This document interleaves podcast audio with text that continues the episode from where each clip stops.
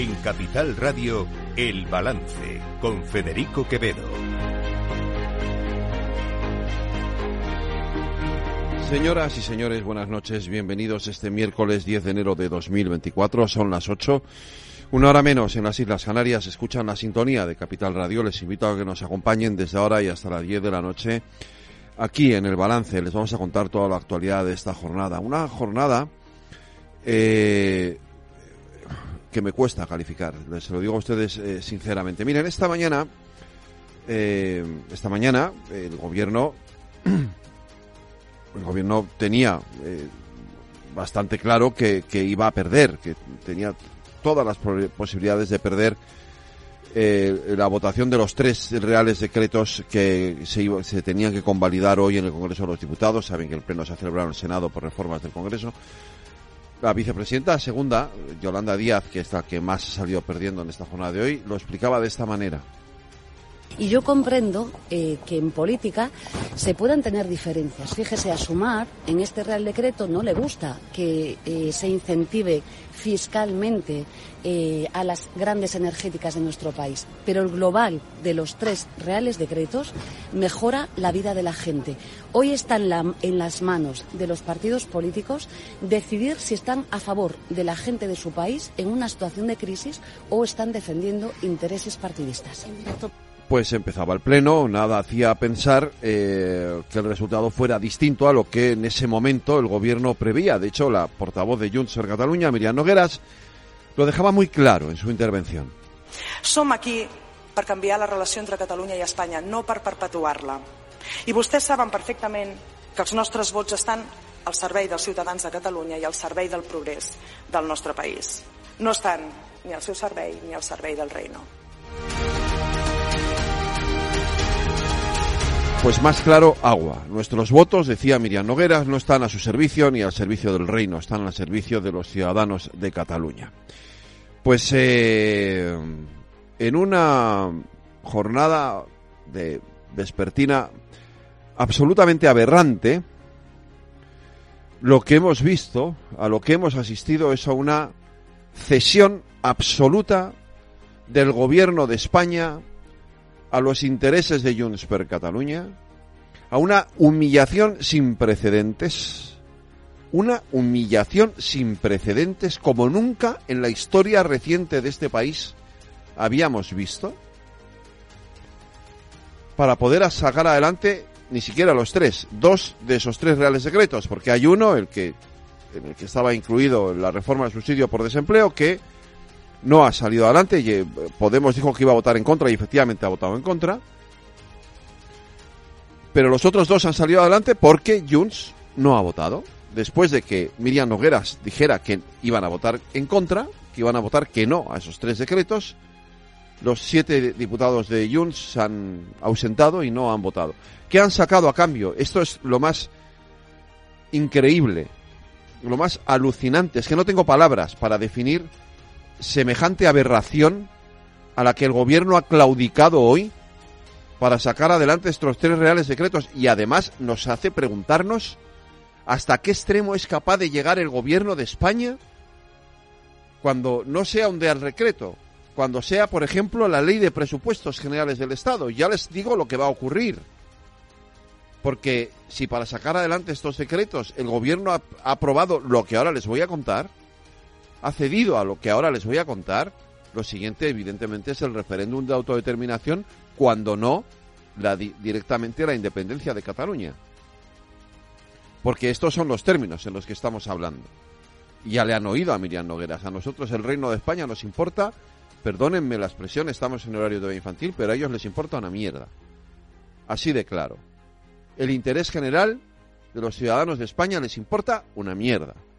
Lo único que les importa es su proyecto político de independencia y de destrucción del Estado de Derecho en España.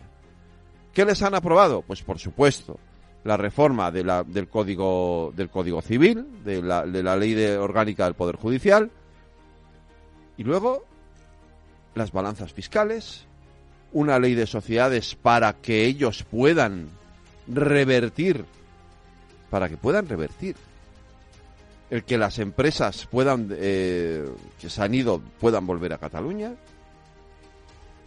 Un IVA del 0% para el aceite de oliva en Cataluña, por supuesto. En el resto de España nos tenemos que aguantar con el IVA que tenemos ahora mismo en el aceite. Ellos no, el 0%. La multiplicación por 5 del, de los fondos destinados a la digitalización de la Administración de Justicia catalana. El resto, con perdón, nos fastidiamos también. El Estado asume, asume la totalidad del coste de las bonificaciones del precio del transporte público. O sea, ellos van a tener el coste del transporte público a, cero, van a poder coger el metro o el autobús sin pagar un euro y se lo vamos a pagar, perdónenme, usted, yo, mi técnico Jorge Zumeta, mis, eh, mis eh, colaboradoras en el programa, todos los ciudadanos del resto de España, les vamos a pagar, es que es humillante esto, les vamos a pagar a ellos el transporte público. De esto es de lo que estamos hablando, esto es lo que ha cedido hoy el presidente del gobierno. El reconocimiento de los derechos históricos en Cataluña, todas las competencias en materia de inmigración, ¿saben por qué? para que luego hablen de, de- de que son otros los racistas o los xenófobos. ¿Saben por qué les han dado las competencias en materia de inmigración? Porque los alcaldes de Junts per Cataluña quieren echar a todos los inmigrantes de sus ciudades. ¿Saben a dónde los van a echar, no? Que no es que yo me oponga a recogerlos, pero hombre, ya les vale, ya le vale al gobierno. Porque esos no se van a volver a su país, se van a venir al resto de España. haciéndole encima el trabajo sucio a la xenofobia de Junts per Cataluña, al racismo de Junts per Cataluña. Hombre, ya está bien. Hasta aquí podíamos llegar. Esto es el límite que ha sobrepasado Pedro Sánchez. Este es el límite que ha sobrepasado Pedro Sánchez. Y ya puede rendir cuentas ante los españoles ante barbaridades como estas. Porque hoy ha cruzado no una, todas las líneas rojas que podía cruzar. Le queda una, la de la autodeterminación. Y ya les digo a ustedes cuándo. Cuando se negocien los presupuestos generales del Estado. Ahí caerá definitivamente la último, el último límite, la última barrera. Pero para entonces a lo mejor ya es demasiado tarde.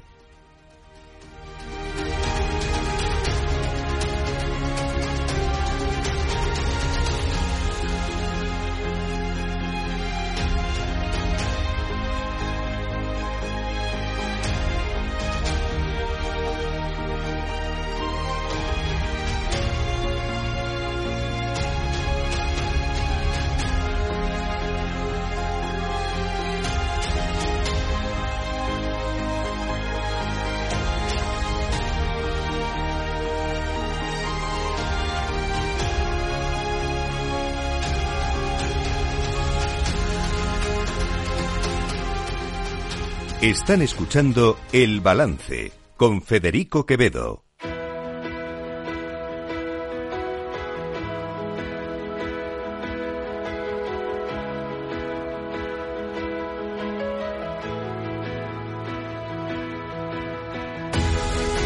Las noticias de El Balance con Federico Quevedo, Aida Esquirej y Lorena Ruiz. Aida Esquire, buenas noches. Buenas noches. Lorena Ruiz, buenas noches. Buenas noches. Eh, en un- insisto, en un pleno absolutamente aberrante en el que además se ha votado dos veces porque, en fin, eh, contarlo vosotras. Venga, que ha sido de verdad increíble lo que ha pasado hoy con...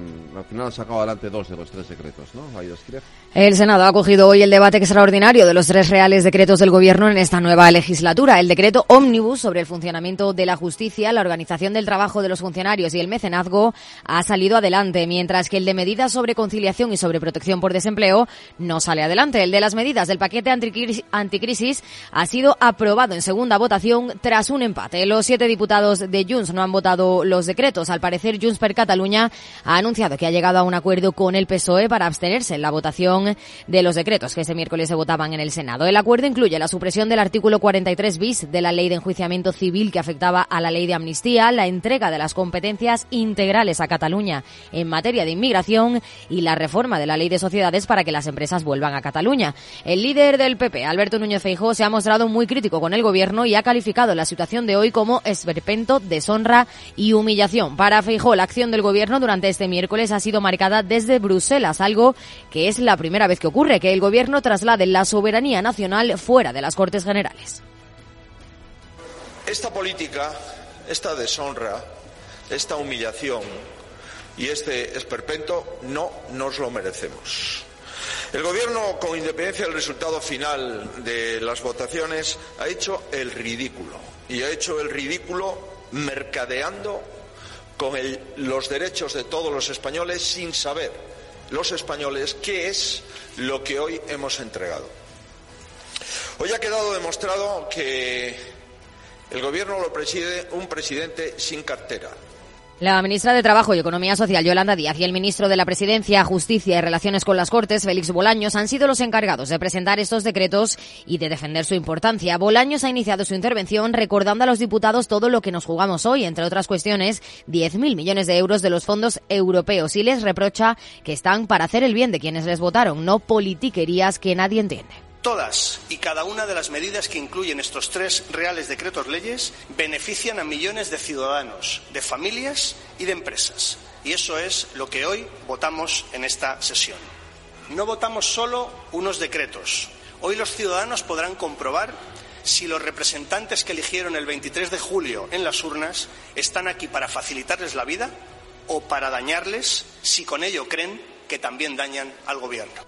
Junts no ha querido comparecer en sus dos primeras intervenciones y solo lo ha hecho al final, en el debate del tercer decreto, para decir que seguía manteniéndose en el no. Miriam Nogueras ha acusado al gobierno de hacer las cosas mal desde el primer momento. Reprocha al Ejecutivo que no haya negociado con su partido esas medidas antes de aprobarlas en el Consejo de Ministros y que haya sido necesario llegar a una situación límite para que haya entendido que cuando Junts avisó al PSOE de que no les darían sus votos a cambio de nada, querían decir exactamente eso. También amenazan desde Junts con tumbar unos futuros presupuestos generales del Estado si el gobierno no hace las cosas diferentes y acaba perjudicando a la ciudadanía catalana. Pues ya sabemos qué es lo que, va a ser lo siguiente, obviamente, la autodeterminación. El decreto anticrisis ha salido adelante sin el voto de los diputados de Junts que han decidido no participar. Lorena Ruiz. Ha salido adelante en segunda votación gracias a la abstención de Junts y lo ha hecho tras un empate que ha ocurrido porque un diputado de los que votaba sí no ha validado correctamente su voto. El gobierno ha buscado hasta el último momento el voto de las distintas formaciones políticas. El ministro de Justicia y Presidencia, Félix Bolaños,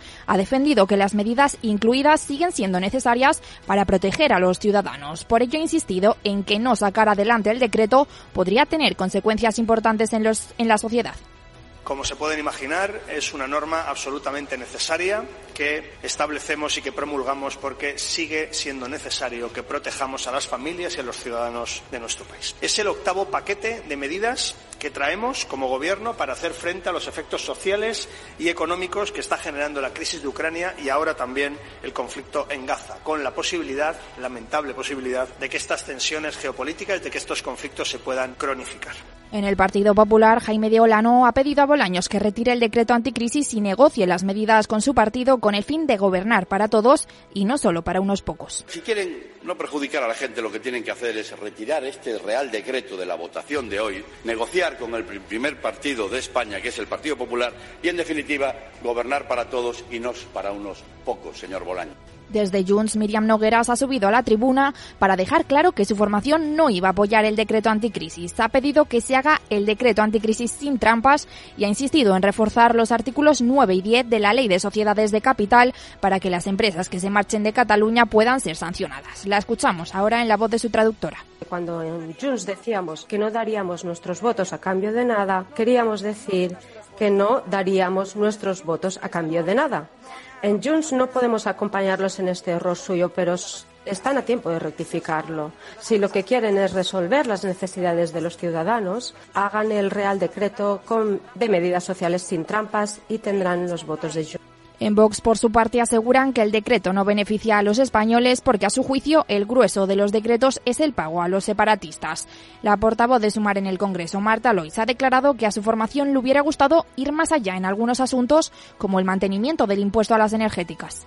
Sumar defiende hoy la aprobación también de este decreto y lo hacemos, voy a serle sincera, pese a que nos hubiese gustado ir más allá en algunos otros asuntos, porque desde Sumar defendemos que hay que seguir manteniendo el impuesto a las grandes energéticas. Debería haberse mantenido. No podemos compartir que se hagan rebajas fiscales. En Podemos han decidido votar a favor del decreto porque consideran que son medidas que han quedado demostrado que funcionan. Por ello abogan porque las medidas del escudo social se conviertan en definitivas. La que ha salido como gran derrotada hoy en esta jornada ha sido Yolanda Díaz. Su decreto para reformar el subsidio por desempleo no ha salido adelante. Sin los, los cinco votos de Podemos que se suman al rechazo de PP, Vox y UPN, el decreto de conciliación que modifica la protección por desempleo que impulsó el Ministerio de Trabajo de Yolanda Díaz no sale adelante. Y One Belarra ha insistido en que la única manera para garantizar que no se producirá ese recorte a las cotizaciones que iba a pasar del 125 al 100% para los mayores de 52 años es que se retire el decreto y lo vuelvan a traer sin esa reducción. Lamentablemente, el Gobierno no se ha comprometido a, retirar ese recorte en las pensiones de las personas que cobran el subsidio a los 52 años y, por tanto, no podremos votar a favor de ese decreto que era nuestra voluntad. Desde el PP, la diputada Irene Garrido ha criticado que el decreto reduce subsidios por desempleo. También ha denunciado el uso abusivo del decreto ley por parte del gobierno. Asegura que Pedro Sánchez es el presidente que más ha recurrido a esta fórmula para sacar adelante sus iniciativas sin el debate previo en las Cortes. No hay mejor política social, así lo opinamos en el Grupo Parlamentario Popular, que el empleo. En este decreto ley observamos que son el ejemplo claro de que se potencia el subsidio en lugar de la política de formación y del empleo.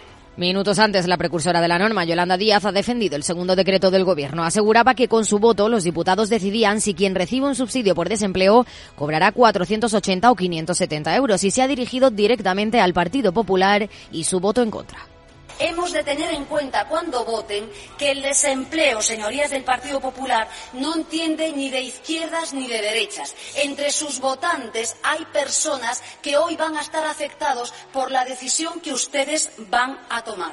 La diferencia entre ustedes y nosotros es que ustedes van a anteponer sus siglas, las del Partido Popular, a los derechos de la ciudadanía afectada hoy por un subsidio que incorpora a más colectivos, a más personas, a más mujeres y con una cuantía de cerca de 100 euros más al mes. No se la culpa la tiene el PP, no podemos, claro. El decreto Omnibus sí ha conseguido salir adelante, Lorena Ruiz. Ha habido incertidumbre hasta el último momento. Finalmente, el decreto con el que Junts ha sido más crítico ha conseguido salir adelante. Se trata del decreto que hasta ahora incluía modificaciones en la ley de enjuiciamiento civil, por lo que Bruselas podría suspender temporalmente la ley de amnistía. No obstante, Junts ha llegado a un acuerdo en el último momento para que este artículo se suprima. Y también es el decreto del que dependen los 10.000 millones de euros de los fondos europeos. Y se ha aprobado con 172 votos a favor y 171 en contra, gracias a que los diputados de Junts no han votado. En el debate, José Luis Aceves, diputado del PSOE, ha acusado a la derecha de ir contra los intereses de la ciudadanía y de no llevar a cabo una política útil.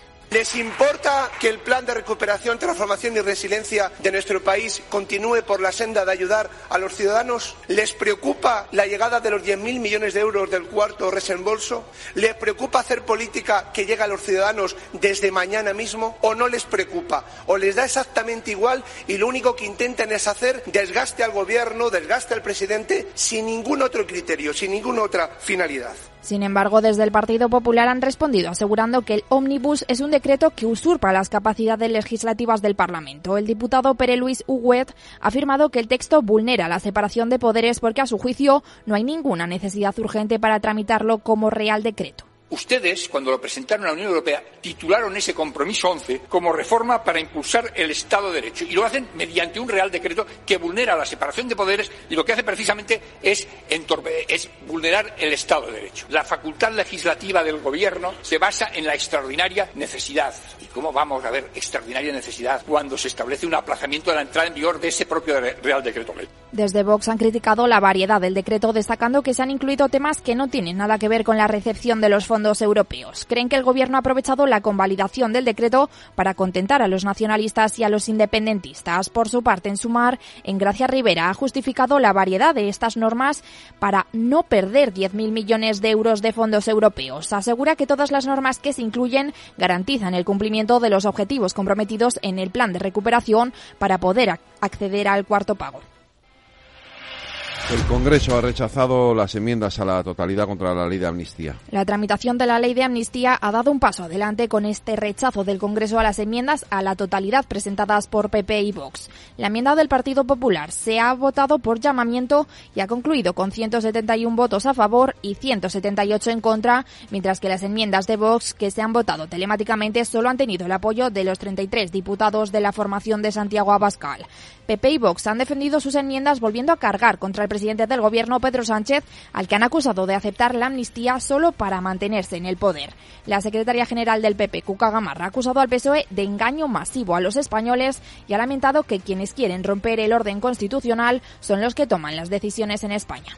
Aquí no está en la Constitución y traen una ley que además, y ustedes lo saben perfectamente, ha sido redactada de puño y letra por todos aquellos que van a ser beneficiarios de la misma, por mucho que sus proponentes sean los miembros del Partido Socialista.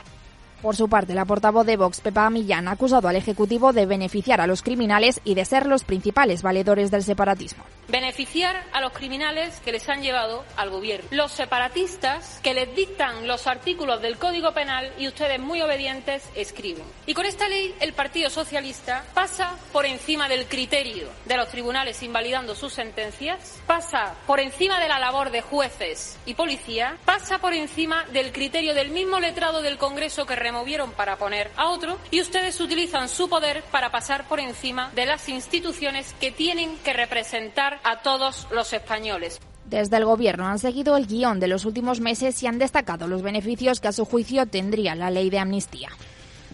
La COE se retira de la negociación y el salario mínimo interprofesional subirá al menos un 5% de Esquirej. El presidente de ATE, vicepresidente de la COE, Lorenzo Amor, ha confirmado que la patronal no va a estar en el acuerdo sobre el salario mínimo interprofesional porque no se han atendido los requisitos que demandaban la indexación de los contratos públicos al SMI y bonificaciones al sector del campo. La COE rechaza lo que considera un chantaje del gobierno, que o los representantes de los empresarios aceptaban la subida del 4% en un acuerdo a tres o negociaría una subida mayor con los sindicatos. Lo sorprendente es que el lunes se negaba lo que se había dicho en diciembre. Y se nos decía que eso tenía que ir a otra mesa. Y luego con una actitud, insisto, ayer lo dijo el propio presidente de de chantaje, ¿no? O esto o te castigo por lo que la subida del salario mínimo interprofesional de 2024 se fraguará de nuevo en un acuerdo bipartito entre gobierno y sindicatos. Un aisor del secretario general de Comisiones Obreras ha asegurado que pedirán un alza de al menos un 5%. Si es así, pues esto no tiene mucho más recorrido y en todo caso instaremos al gobierno a que decida. Y el gobierno, en mi opinión, pues debiera decidir una subida salarial que al menos habría que situar en el 5, en el 5% que insisto son apenas 76 euros más al año que lo que supondría subir el SMI el 4,5%. Precisamente la ministra de Trabajo, Yolanda Díaz, en una entrevista en La Sexta ha confirmado que este viernes subirán mucho el salario mínimo interprofesional. El próximo viernes vamos a subir mucho el salario mínimo interprofesional en nuestro país. Por tanto, estamos elevando las bases de cotización, bueno, pues en, ahora ya por encima del 50% en nuestro país. Es decir, estamos protegiendo más las cotizaciones de los trabajadores y las trabajadoras en nuestro país. Si prospera la petición del 5%, el salario mínimo se situaría en 1.134 euros desde los 1.080 euros en 14 pagas en los que se encuentra actualmente, aunque desde UGT llegaron a plantear un rango de subida de hasta el 6,9%. Lo veremos tras la reunión de este viernes entre trabajo y los agentes sociales. Y Grifols va a emprender acciones legales contra Gotham City Research. En su tercer comunicado, la compañía, que ha cerrado la jornada con subidas de casi el 12%, ha anunciado que emprenderá acciones legales contra Gotham City Research por el importante daño causado, tanto financiero como reputacional, por el informe en el que le acusa de ocultar parte de su deuda deuda y maquillar sus cuentas. Grifols opera en el sector del plasma desde hace más de 100 años. Entiende el negocio y su dinámica, insiste el comunicado en el que reprocha a Gotan haber creado una gran preocupación a sus pacientes y donantes. La compañía incluye varios puntos para dejar claras varias ideas. La primera es el respaldo absoluto a su consejero delegado Thomas Glansman, que se incorporó a la compañía en 2006 y ocupa la máxima posición en la jerarquía de la empresa desde febrero de 2023. Gotan sembró la duda sobre su capacidad de dar a la compañía un nuevo rumbo. También quiere dejar claro que cada una de las decisiones empresariales han pasado todos los filtros. Además, Grifols celebrará este jueves una conferencia telefónica con inversores para refutar las acusaciones de Gotan y proporcionar más detalles sobre lo que considera información falsa y especulaciones. ¿Y en los mercados, Aida?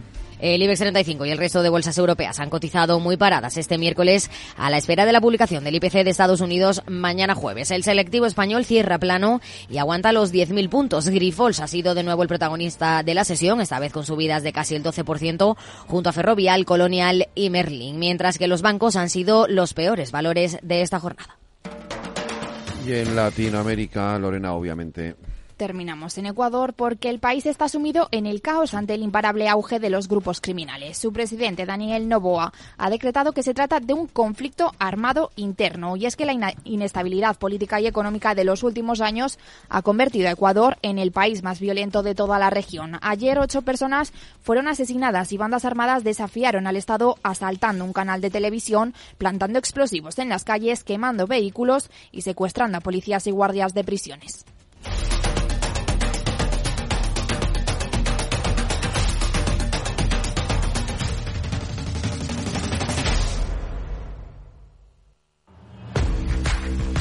Oye, pensando cómo ahorrar en momentos como este, con los precios por las nubes. Y todavía no conoces XTB, una nueva forma de invertir pensada para todos. Desde solo 5 euros y cero comisiones hasta 100.000 euros al mes para invertir en acciones y ETFs. Con XTB tu dinero está depositado en bancos españoles y tu broker es uno de los más respetados del mundo, regulado por la CNMV y los principales organismos internacionales. Y con oficina propia en Madrid desde el año 2008. Entra en xtb.com. Recuerda, xtb.com. A partir de 100.000 euros al mes, la comisión es del 0,2%, mínimo 10 euros. Invertir implica riesgos.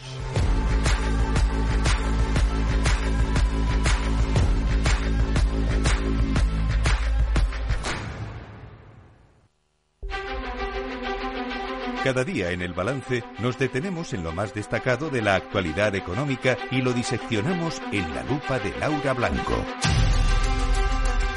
Laura Blanco, buenas noches. Buenas noches, Federico, ¿qué tal? Bien, estupendamente. Oye, una cosa, nos salimos del circo del Congreso, bueno, Congreso Senado en este caso, porque se ha trasladado allí el debate, sí, sí. porque ayer te dije que yo necesito que alguien me explique bien qué es lo que ha pasado con Grifols, que por cierto hoy sube en bolsa. Amenazado además a estos de Gotham, a mí esto de que una empresa se llame Gotham City y, y casi que es que al CEO le falta llamarse Batman, eh, eh, ya de entrada me mosquea un poco, pero bueno, eh, los les han amenazado con todo tipo de acciones legales, ¿no? O algo así, más o menos. Sí, sí, bueno, y no solo eso, sino que Gotan, que tenía una posición corta eh, para apostar a la baja eh, en Grifols, ha cerrado buena parte de la posición corta y las acciones de Grifols han cerrado la sesión de hoy con una subida del 12%. Mira, el, eh, el, el caso de una compañía francesa sobre la que Gotan emitió un informe llevó al equivalente a la CNMV francés a suspender la cotización del título. Yo sigo en mis 13, Federico, aunque entiendo que eh, tiene que haber asimetría de información para que la Comisión Nacional del Mercado de Valores suspenda un título y aunque creo que necesitamos clarificar más todo, las cuentas de Grifols, la explicación de Gotham, el auditor, eh, la labor y el papel de análisis de la Comisión Nacional del Mercado de Valores, llego a la conclusión de que si se hubiera parado la cotización de Grifols y se hubieran dado todas las explicaciones oportunas eh, sobre las cuentas de esta compañía farmacéutica, no hubiéramos asistido ayer a una caída como la que asistimos y hoy ante el cierre de posiciones po- cortas provoca la subida del 12%. Yo sigo pensando, en, en- entiendo que las reglas del juego son las reglas del juego y si la CNMV considera que no hay asimetría de información, el título no se parará,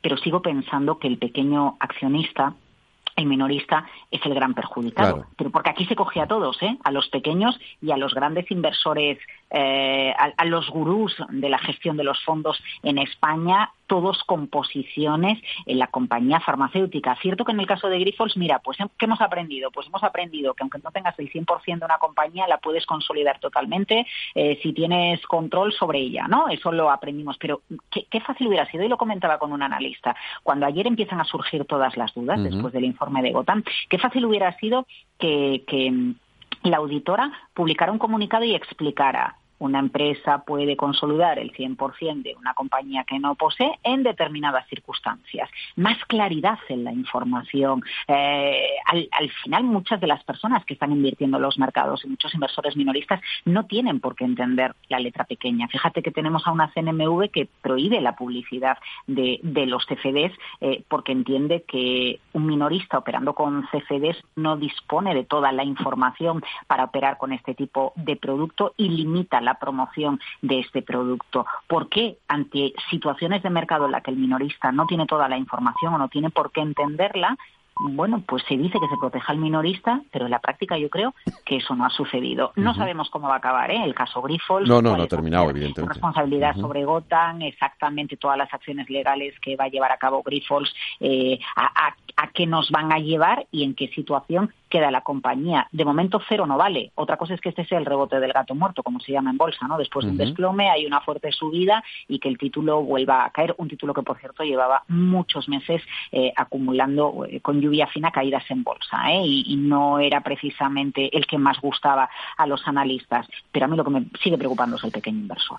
Claro, que al final es el que nos tiene que preocupar, de hecho, porque decir, los grandes inversores pues eh, siempre tienen sus, sus paraguas, ¿no? Pero para el pequeño inversor, a todo este tipo de situaciones les pilla absolutamente. Habrá gente que habrá perdido muchísimo eh, sus ahorros en, una caída de este tipo. Es decir, eh, y a veces pueden ser situaciones muy, muy dramáticas, ¿no? Esto es así. Por cierto, eso no quita para que mm, desde fuera a España se nos siga viendo como un país serio a pesar de lo que hemos vivido hoy, que en fin es para echar a comer aparte, ¿eh? pero bueno. Bueno, un país serio, un país donde se puede, donde se puede sacar dinero y hacer beneficio, porque esa es una de las conclusiones a las que llegamos después de ver hoy la cifra récord de demanda de deuda en la emisión sindicada del Tesoro. No ha sucedido solo en España, ¿eh? ha, habido, ha habido mucha demanda en la subasta que ha realizado Bélgica, en la que ha realizado Italia, 150.000 millones, más todavía que los 130.000 que se han superado en España. Mira, yo la conclusión, eh, y te voy a te, voy a hablar a las claras. La conclusión a la que llego después de ver estas cifras es que España no se hunde, porque si se España si España se hundiera, los inversores institucionales no harían peticiones por tanto dinero de deuda española. Llámale lo que quieras. Puede haber muchos factores, que la rentabilidad a 10 años de una colocación de una emisión de deuda en España es mucho más rentable que la de Alemania, aunque Alemania sea considerado un país más seguro, que gusta o que cree o que, o que el inversor se cree el institucional se cree que va a haber una senda de reducción de déficit y, de, deuda, lo que quieras, pero la realidad es que muchas veces, em, eh, como estamos enfrascados en los debates de la política nacional, no trascienden o no preocupan de la misma manera al inversor institucional que al final le presta dinero a alguien que considera que se lo va a devolver y si aún encima hay una operación rentable en el arranque de año que asegure determinadas rentabilidades, pues se agarra con los brazos abiertos. Bueno, lo cierto es que eso está ahí, son 130.000 millones lo que se han emitido hoy, se ha suscrito. Eh, se, ha, demandado, se ha, demandado. La emisión han sido 15.000 millones. lo, que, lo que ha sido brutal es la demanda. La demanda. Había, mucho institucional, mucho inversor y además de calidad que quería comprar eh, papel español. Eh, lo que pasa es que no se le adjudica a todo el mundo que lo solicita, pero las solicitudes han sido una barbaridad y ahí es donde se ha marcado el récord. Y ahí se ha marcado un récord. Bueno, en fin, la economía, es verdad que, que, que más allá de, de lo que contamos nosotros luego aquí todos los días, eh, fuera la economía española se valora bien. Oye, por cierto, tú llegaste a, yo sí, tú llegaste a conocer bien a César Alierta. Bueno, claro, es que date cuenta que estuvo 16 años al frente de la principal operadora española. Eh, César Alierta eh, ha fallecido y además ha sido una mañana compleja, ¿eh? porque se anunció su fallecimiento, luego nos dijeron que no había fallecido, horas más tarde fue cuando se confirmó finalmente la, la mala noticia. Por supuesto, bueno, pues para la familia eh, un abrazo, un abrazo enorme y un recuerdo a, su figura como, como empresario. A ver, César Alerta tiene un, un, borrón en, en su historial y, bueno, él, él, fue presidente de, de Tabacalera y el Tribunal Supremo eh, le condenó por un eh, delito de abuso de información privilegiada. Bien, entonces, este, aunque posteriormente se le, se le absolvió por prescripción del delito. Este es uno de los hitos que marca sin duda la historia profesional de César Alierta. Em, muy amigo de Aznar, se llevó bien con todos los presidentes, muy amigo de Rato, ¿eh? que es quien le lleva a la, a la presidencia de Telefónica y en qué momento coge César Alierta la presidencia, hereda la presidencia telefónica, después de que estuviera Villalonga al frente de, la operadora, el gran amigo ¿no? de, Aznar, eh, con el que las relaciones se enfriaron por el divorcio eh, de, su mujer ¿no? y por, las relaciones que, también tenían personales. Em, César Alierta ya coja una telefónica que está eh, muy eh, endeudada y ese endeudamiento que llegó a acercarse a los 60.000 millones de euros, lo que marca buena parte de la presencia eh, de, de, César en Telefónica hasta tal punto que lo que ha hecho Payete, su sucesor, desde que está al frente de Telefónica, es intentar reconducir la deuda porque es la gran crítica que, siempre se, la, se le ha hecho a Telefónica. pero no vayamos a quedarnos solo con lo malo, aunque es lo primero que te he dicho, ¿no? La parte de la deuda o la parte de dónde venía él y el caso tabacalera. Yo creo que hay eh, dos cuestiones que son cruciales para, para Telefónica y que son mérito de César Alierta. Una, la expansión, la importante expansión que realizó en Latinoamérica, fueron unos años de, de, crecimiento y aprovechar que hablamos la misma lengua para, para extender los lazos en el, en el sur de América. Y fue el primero, fue el primero eh, recuerdo el primer Mobile World Congress, ¿no? del que ahora hablamos tanto, en Barcelona, ¿eh? pero recuerdo el primero hace muchísimos años, dos mil y poco era. Em, cuando César Alierta empezó a advertir de que las operadoras de telecomunicaciones ponían la infraestructura, ponían la red, y había unas compañías, los generadores de contenidos, que se lo estaban llevando crudo y se estaban llevando todo el beneficio. Y hablamos de los siete magníficos, bueno, a lo mejor no todos, ¿no? Pero Google, Amazon, Netflix, Facebook, uh, and Company, todas las que quieras. Y él se dedicó desde el primer momento a advertir. Mira, hoy me decía un analista, mira, eh, las operadoras de telecomunicaciones y César Alierta son empresas que pusieron el riñón y otras hicieron el beneficio, ¿no? Y entre las que hicieron el beneficio, siguen haciendo el beneficio, están esos eh, siete magníficos. Es verdad que César Alierta también endeudó a Telefónica. A mí lo que me explican es que en esa época eh, eh, no quedaba más remedio, ¿no? Bueno, en concreto hoy eh, Antonio Castelo desde uh me decía, mira Laura, y además Antonio Castelo trabajó con él y, me, me, explicaba, esa era una época, la de César Alierta en Telefónica, en la que o comprabas y crecías o te comían a ti. Así que la manera de expandir una empresa era, era crecer, porque eran otros años, era otra etapa. Eh, la llegada del cambio de siglo cuando no teníamos claro los retornos que iba a dar el dato. Y lo tenemos claro, ¿no? Entendemos una operadora de telecos como una utility que tira el cable, que tira la conexión, pero a lo que le damos valor es al contenido, a los datos, ¿no? Y a las, y a las comunicaciones. Pero que quede claro que efectivamente César Alierta eh, expandió Telefónica, que César Alierta es uno de los artífices que ha llevado la conectividad que permitió y puso las bases para que se llevara la conectividad a todo el territorio español y fue el primero en levantar la mano y decir las grandes compañías tecnológicas de contenidos se benefician de lo que nosotros hacemos. Así que creo que merece la pena que recordemos sus grandes aportaciones a la industria de, la comunicación. Oye, 16 años al frente de Telefónica son muchos años. ¿eh? Efectivamente. Laura Blanco, mañana más lupa aquí en el balance. Boas noites. Boas noites, Federico. Hasta mañana.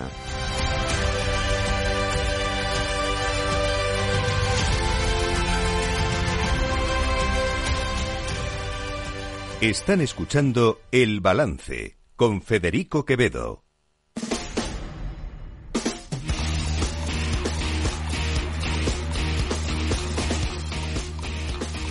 Paco Lloret, buenas noches. Hola, ¿qué tal Federico? Saludos, muy buenas. Nos vamos rápidamente a Arabia Saudí porque va ganando el Real Madrid 2-1 al Atleti, ¿no? Sí, partido sorprendente porque ha empezado ganando el Atlético de Madrid muy pronto con un remate de cabeza de Mario Hermoso eh, a los seis minutos en la salida a la salida de un córner y ha replicado el Real Madrid a partir de ese instante ha dominado y ha en cierto modo acorralado al Atlético en su, en su campo y ha llegado el empate de manera idéntica. Un defensa, Rudiger, totalmente libre de marcaje, impecable el cabezazo del internacional alemán a la salida de otro córner, empate a uno y para sumarse a la fiesta otro defensa, fíjate con los delanteros que hay hoy en el campo, pues bueno, Mendy es el que ha puesto con un toque de habilidad en un balón dentro del área a, de espaldas a la portería, ha desviado la trayectoria del balón y ha batido a Oblak 2 a 1. Por tanto, ahora mismo estamos en el minuto 36 de este primer partido de la Supercopa de España que se juega en la capital de Arabia Saudita, en Riyadh, en un partido que tiene una gran entrada y donde ahora mismo acaba de marcar el Atlético de Madrid en una jugada impresionante de Grisman, acción individual 2-2. Pues mañana, Paco, lo contaremos eh, ya con mucho más detalle aquí en los Deportes del Balance. Eh, Paco, lo siento, un abrazo. un abrazo, cuídate.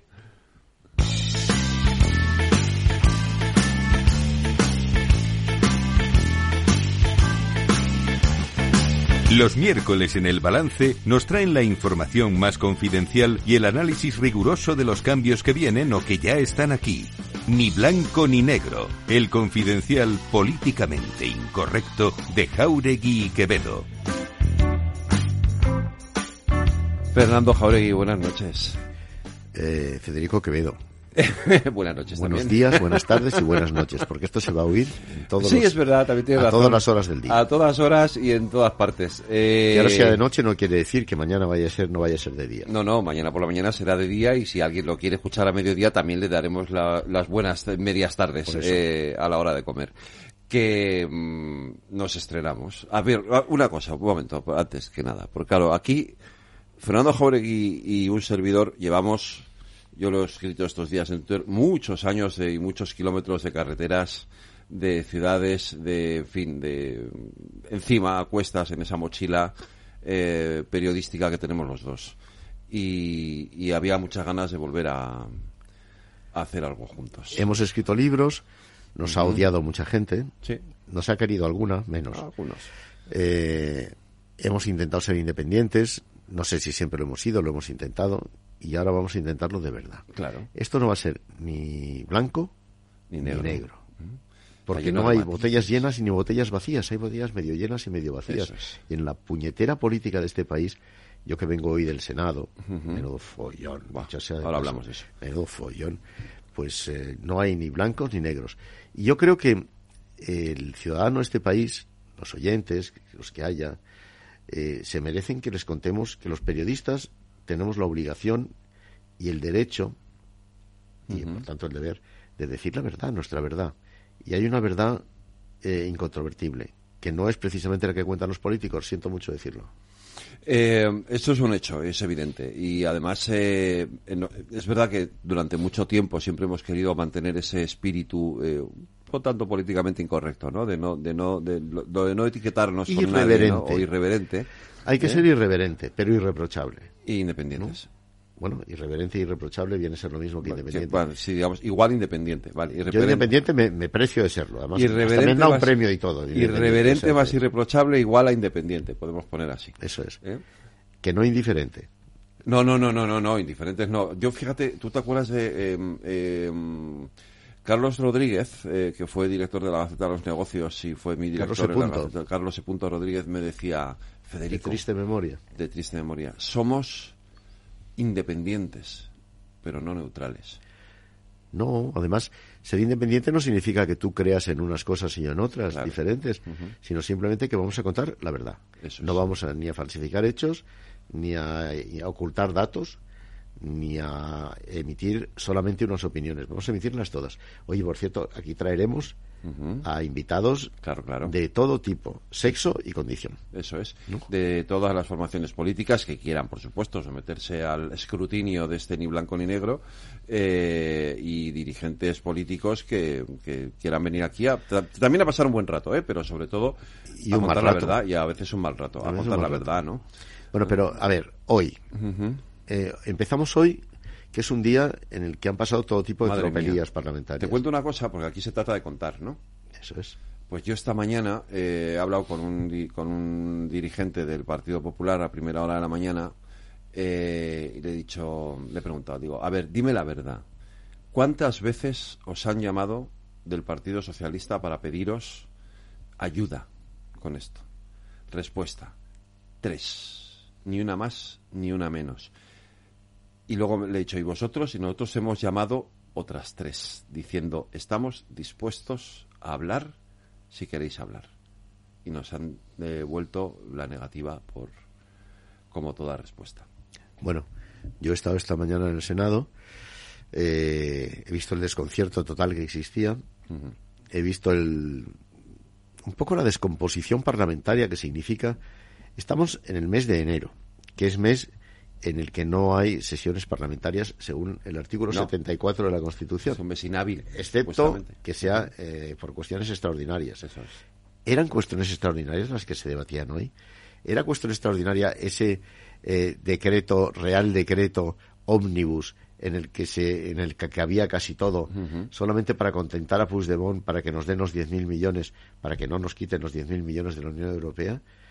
¿Era necesario hacerlo en el Senado y no en el Congreso, porque el Congreso está de, reformas, reformas, que era un follón ¿no? el Senado esta mañana que no te puedes ni imaginar. De hecho, la mitad de los diputados no estaban, estaban en su casa votando pues telemáticamente. Pues Fíjate que, que, hemos tardado, eh, no sé lo que hemos tardado, un montón en saber el resultado de la votación, porque, porque eh, pues claro, con esto de la telemática y porque ha habido un hacker además que se ha empeñado en, fastidiarnos también. Es normal que Junts, eh, que es el partido que responde a los dictados del fugado de Waterloo, ¿Es normal que Junts tenga en la Cámara entera en vilo pendiente de la negociación secreta que estaba teniendo en esos momentos y que no nos hemos enterado, por cierto, de qué va, que estaba teniendo esos momentos con el Partido Socialista? ¿Es normal esta situación? No lo es.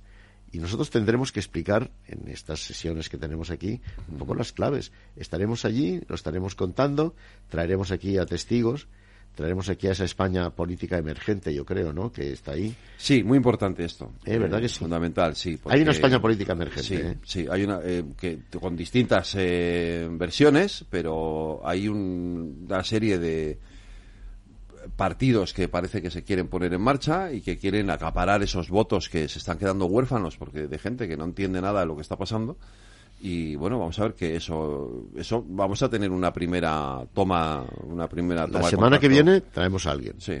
No decimos quién todavía pero porque no lo sabemos todavía todavía no lo sabemos. pero si lo supiésemos lo diríamos o no. O no depende. Pero la semana que viene traeremos a alguien empezaremos a hablar de esto. Hablaremos de la España política emergente porque la hora la que hay ahora no vale. No vale punto ya está. Esto no puede salir bien tal y como está en estos momentos, no. No puede ser bien. No puede ser bien. Eh, partamos de esa base. Aquí, en este podcast, eh, ni blanco ni negro, ni blanco ni negro, ni gris tampoco. Ni blanco ni negro ni gris. Es que entre blanco y negro hay muchos colores. En este podcast eh, trataremos de decir la verdad. Y una de las verdades es que esto no puede, así no puede salir bien. Esto no es ni colocarse a favor del gobierno ni en contra, simplemente es un hecho. No puede salir bien, así no puede salir bien. Y luego hay una segunda cuestión en, lo que nosotros queremos eh, contar aquí y hablar aquí, que es lo nuestro, lo propio, lo del periodismo, ¿no? Eh, en un momento en el que es un hecho y es evidente. Yo creo que hoy, hoy de hecho, fíjate, no sé quién lo decía esta mañana, alguien lo decía esta mañana, se ponía a prueba no solamente la estabilidad del gobierno eh, y todo lo que está pasando, sino también nuestro propio papel como periodistas. Es decir, eh, nos jugamos mucho con todo lo que está pasando en el país ahora mismo. Pues mira, yo te voy, a, te voy a hacer una confesión aquí para la gente que nos está oyendo, que espero que cada día sean más. Yo me he marchado de una televisión porque no me sentía a gusto en esa televisión. Me he marchado, me acabo, acabo de dar un portazo a esa televisión. Prefiero estar aquí, con, todavía tendremos pocos oyentes, pero iremos creciendo. Prefiero estar aquí diciendo lo que me da la gana, a estar en otro sitio. Bueno, te eh, diré que el balance tiene ya una cartera de oyentes bastante eh, suculenta, ¿eh? Bueno, pues no se lo pierdan porque vamos a decir cosas, vamos a decir tal cantidad de barbaridades que una de dos. O aterrizaremos en la gloria o en la cárcel. Una de dos, pero no menos, espero que lo primero, ¿no? O en el exilio, o en el exilio interior, querido, que es también una de las cosas a las que nos someten a los periodistas que no nos sometemos. por desgracia, y, además lo hemos vivido en nuestras propias carnes. lo hemos que, vivido, sí. Que, fin, ya sabemos que cuando, cuando no te pliegas a los designios del poder, eh, o dices cosas que al poder no le gustan, pues en fin, el poder ya, sabes cómo, ya sabemos cómo, cómo actúa. Pero, Pero, como, como aquí no tenemos quien nos pliegue. Aquí pues, no hay nadie que nos explique. Esto es una emisora que- libre, independiente y, en la que mm, con educación, respeto, tolerancia, moderación, que es todo esto que tú y yo siempre hemos practicado, eh, podemos decir lo que nos dé la gana. Eh, pero volviendo a eso, es decir, porque sí que es verdad, y lo comentábamos tú y yo hace unos días también aquí en el programa, eh, que los periodistas estamos viviendo esa tensión tremenda eh, en nuestras propias carnes y tenemos muchos compañeros que lo están pasando mal porque porque eh, porque no saben muchas veces a qué atenerse ¿no? y es el momento de reivindicar la independencia de nuestro trabajo Y tenemos algunos compañeros que lo están pasando demasiado bien. demasiado bien Porque sí saben a qué atenerse. sí, eso es también Las cosas como son. Aquí no somos héroes. Somos unos servidores del poder muchas veces y nosotros no nos resignamos a eso, ya está, simplemente. el periodismo no es activismo dejemos esto claro de una vez por todas Eso para empezar a hablar. Claro. Aquí nada, oye, yo ni siquiera soy, sé a quién voy a votar, o sea que fíjate tú. no no ni tú ni nada ni yo Pues eso. ahora mismo Pues eso es lo mejor que podemos decir. claro O sea, no sabemos a quién vamos a votar. tal y como están las cosas ahora mismo el voto es eh, algo muy valioso Pero cuando hay unas elecciones, yo prometo que antes lo voy a decir. Pues sí, porque... Prometo que lo voy a decir. El voto es secreto, sí. Pero yo cuando hay unas elecciones y me haya decantado, lo voy a decir. A mí me gusta me gustaba. Y lo voy a decir aquí, en esta misma. Este mismo Pues, eh, eh, estará bien que lo hagamos. A mí me gustaba cuando los medios, cuando los editoriales de algunos periódicos decían apoyamos a este partido en estas elecciones porque nos parece que tal que cual, fenomenal porque yo como lector ya no solo como periodista como lector digo ya bueno ya sé a lo que me tengo que atener ¿no? cuando lea este periódico Pero eso es- también es independencia. Sí, sí, Mientras tú no ocultes hechos, no selecciones solamente unas opiniones sobre otras, o no eh, hagas más relevantes unos datos que otros, Hmm. eres independiente. Oye, que luego dices que es mejor el PP que el PSOE o el PSOE que el PP, o que Sumar nos gusta más o menos por esto, o que nos gusta incluso Junts, cosa que a mí no he dicho. Si Hmm. No. paso lo digo, no vaya a ser que alguien piense que me gusta Junts. No, no me gusta, pero oye, si lo decimos, ¿qué? No, oye, puede nada. haber cosas de Junts que estén bien, si yo no es. digo que no. Eso es. Igual que, fíjate, uno de los grandes debates ¿no? de, de, de esta legislatura, Bildu. Bildu ha hecho cosas que están bien. Yo no puedo decir lo contrario. Sí. Además, Claro. Bildu no es ETA, lo que pasa es que son Claro. como son. Bueno, pues le- necesitan, yo siempre he dicho, ese recorrido moral de la condena, ¿no? Más, más clara o más, eh, más evidente, ¿no? Pero, pero, Pero no partamos partido- nosotros de apriorismos. A nosotros, nosotros estamos aquí para contar las cosas como son. Que Bildu hace cosas buenas, las vamos a contar. Sí, hoy, a mí hoy, por ejemplo, me parece que eh, eh, se ha comportado, es decir, ha sido leal a su pacto. La lealtad en un, cuando tú firmas un pacto con, de gobierno o, de una, o una investidura o una legislatura, hay, hay una parte de lealtad a ese pacto que has firmado.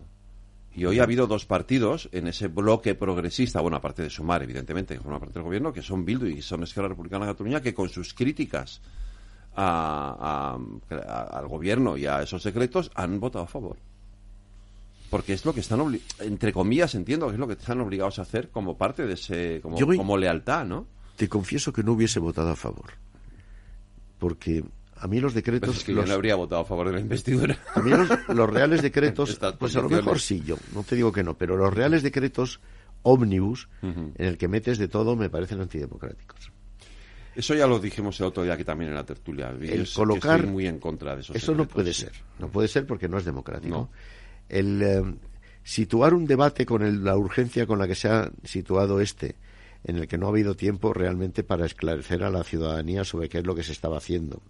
En el que has metido cuatro libros, cuatro libros en un solo decreto sobre temas que no tienen nada que ver, la función pública, la administración local, el mecenazgo cultural y la justicia. No tienen nada que ver. Es que son cosas que son absolutamente eh, eh, eh, intratables las unas con las otras. Esto meterlo dentro de un solo decreto y que tengas que votar sí a todo eso, a toda esa amalgama de cosas, porque sí, sin que te las expliquen bien, eh, y porque lo quiere un señor que está en Waterloo para que, y nosotros porque lo necesitamos para recibir 10.000 millones de euros, pues ¿qué quieres que te diga? Me parece que todo esto es un dislate absoluto. Yo a eso no hubiese podido votar sí. ¿Eso significa que me alineo con el PP en esta cuestión? Pues mira, eh, si significa eso, me alineo con el PP en esta cuestión. ¿Significa que me alineo con Vox en esta cuestión? Dios me libre de alinearme con No, Vox en ninguna Vox, cuestión. Pero, pero si Vox ha votado eso, pues probablemente estoy con Vox en estas en esta Bueno. Junts y el Vox y el PP han votado lo mismo hoy. Por eso. han votado que no. Por hecho. eso. Pero por razones distintas, evidentemente. ¿no? Bueno, yo las razones de Vox nunca las entiendo, dicho sea Bueno, paso. las de Vox son no Pero en cualquier caso, ha sido así.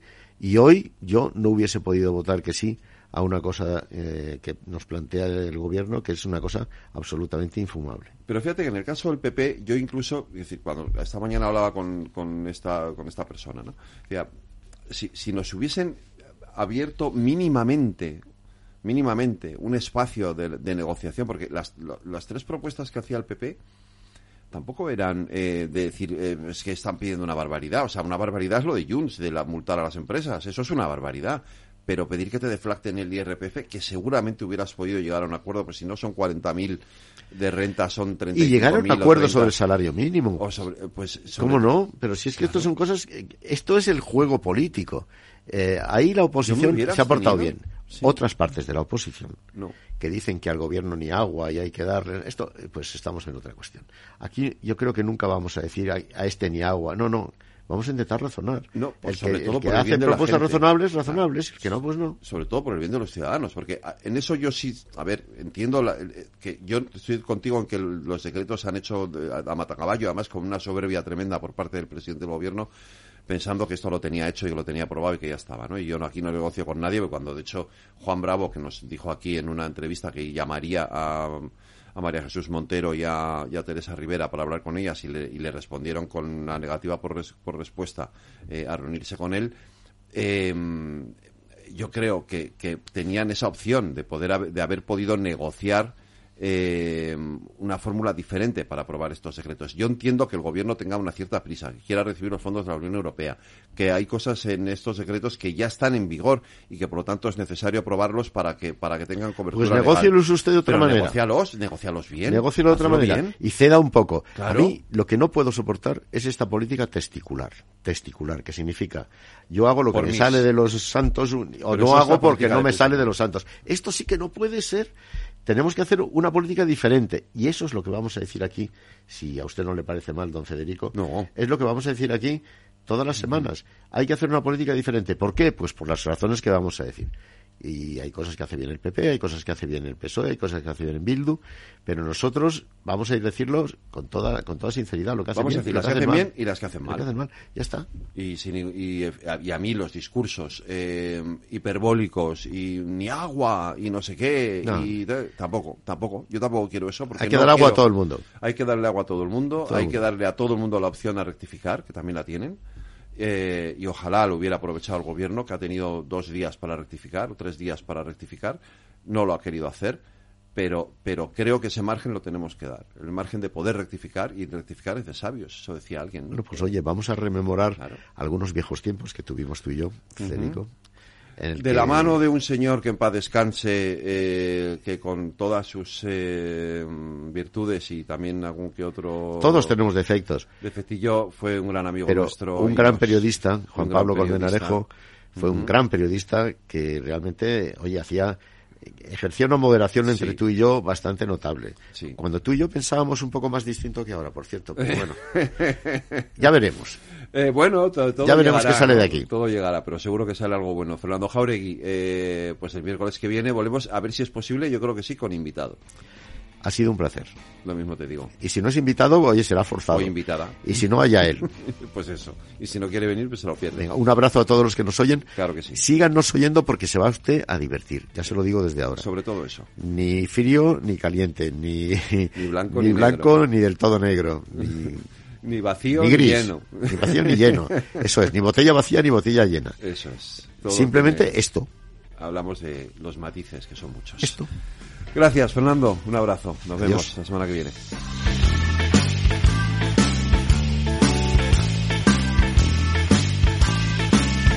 Los miércoles en el balance nos traen la información más confidencial y el análisis riguroso de los cambios que vienen o que ya están aquí.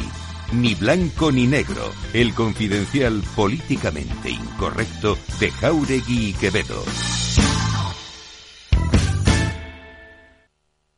¿Quieres cobrar por operar con tu dinero? Con Darwinex es posible y funciona así. Operas un universo de más de 1.500 instrumentos financieros en condiciones competitivas, con nuestro broker o a través de Interactive Brokers. Y aquí viene lo bueno. Mientras operas, construyes tu track record para nuestra gestora que te paga por tu éxito. Llevamos más de 10 años impulsando el talento. Hemos atraído más de 95 millones de dólares de capital inversor y pagamos a nuestros mejores traders cientos de miles de euros al año en comisiones de éxito. Darwinex, donde no pagas de más y cuanto mejor operas, más cobras. ¿A qué esperas? Tu capital está en riesgo. El rendimiento pasado no es una indicación de resultados futuros. Datos actualizados en agosto de 2023. Madrid, 103.2 FM, Capital Radio. Escucha cada jueves, a partir de las 11 de la noche, en Líderes Globales, las entrevistas que Raúl Castro nos trae desde Florida. Personas inspiradoras de habla hispana que han destacado en sus actividades más allá de nuestras fronteras y que nos dejan sus enseñanzas y aprendizajes desde el punto de vista más personal. Líderes Globales, con Raúl Castro en Capital Radio. Capital Radio, 10 años contigo.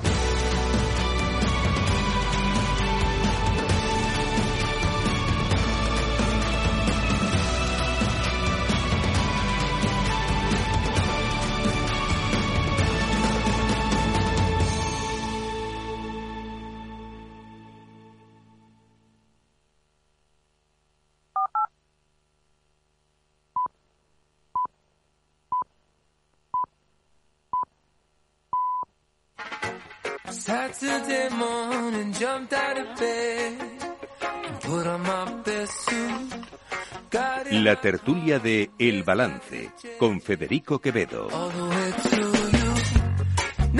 Las 9 de la noche, una hora menos en las Islas Canarias, en la sintonía de Capital Radio, con este ritmito tan- así un poco reggae, Aida, que... Es Magic, es su single Root. Pues Ah. hoy cumple 43 años el cantante Nasri. Pues bien, felicidades a Narri con este ritmo de reggae. Vamos a contar los temitas de la tertulia, que en fin, hoy es el tema de la tertulia prácticamente. Buenas noches, tertulianos. Si queríamos diversión para empezar el año, tenemos ración doble e incluso triple. Hoy ha sido un día complicado para el gobierno y para los periodistas, para la oposición y para los socios de investidura. La agonía del gobierno para lograr el apoyo parlamentario a sus tres decretos con medidas anticrisis y otras que exige Bruselas para liberar 10.000 millones en fondos europeos se ha consumado hoy con el resultado ya conocido. Dos de los tres decretos han sido aprobados. Ahora entramos en detalle, pero Yolanda Díaz se lamentaba con un lacónico es imposible gobernar así. En su día, Mariano Rajoy lo hizo en Spanglish.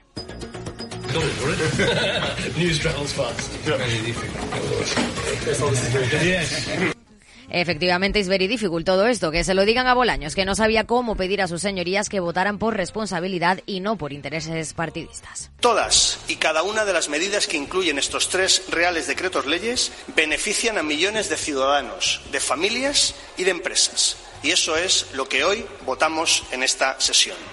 No votamos solo unos decretos. Hoy los ciudadanos podrán comprobar si los representantes que eligieron el 23 de julio en las urnas están aquí para facilitarles la vida o para dañarles si con ello creen que también dañan al gobierno. Pero Junts ha puesto sus condiciones y ha obligado al gobierno a negociar hasta el último momento y mucho han conseguido porque después de anunciar su voto en contra de los tres decretos, los siete diputados simplemente no han votado, permitiendo al gobierno sacar adelante por un solo voto el decreto ómnibus. Pasar y mirar, ¿eh? Vaya, qué regalo. A cambio, la delegación de las competencias sobre inmigración en la Generalitat, la asunción por parte del Estado de la totalidad del coste sobre los descuentos y las bonificaciones del precio del transporte público, la supresión del artículo 43 bis de la Ley de Enjuiciamiento Civil que afectaba a la, a la Ley de Amnistía y la reforma de la Ley de Sociedades para que las empresas vuelvan a Cataluña. En fin, Feijóo ha acusado al gobierno de mercadear y ha calificado la situación de hoy como esperpento, deshonra y humillación. Se pregunta lo que nos preguntamos muchos. Si tres decretos han supuesto un jaque al gobierno, aterra pensar cómo será cada semana de esta legislatura. Veremos más cesiones contra la mayoría del país, veremos más votaciones que se deciden en el último instante y veremos más insultos a la mayoría de los españoles. No ha salido adelante el decreto que reforma el subsidio de desempleo porque Podemos ha votado en contra, convirtiendo así a Yolanda Díaz en la gran derrotada de la jornada de hoy. Díaz que critica que Podemos haya votado con la extrema derecha en contra de los parados. Eh, bueno, es una grandísima responsabilidad. Hoy han votado con la extrema derecha y con el Partido Popular. Han votado no al derecho de lactancia que podríamos tener los padres y madres acumulado hasta 28 días. Han votado que no al incremento del subsidio por desempleo.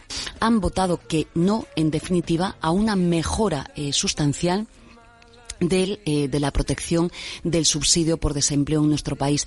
La política son hechos, no son palabras. Y cuando alguien vota con la extrema derecha en contra de las mejoras eh, sociales de la gente que más lo necesita, y bueno, pues eh, no me sorprende. Sobre la enmienda del PP a la amnistía, Feijóo se ha abierto a suavizar su propia intención de disolver partidos que declaren independencias o convoquen referéndums para ello. Por cierto, que el Congreso ha rechazado las enmiendas a la totalidad del Partido Popular y de Vox. ¡Viva el vino!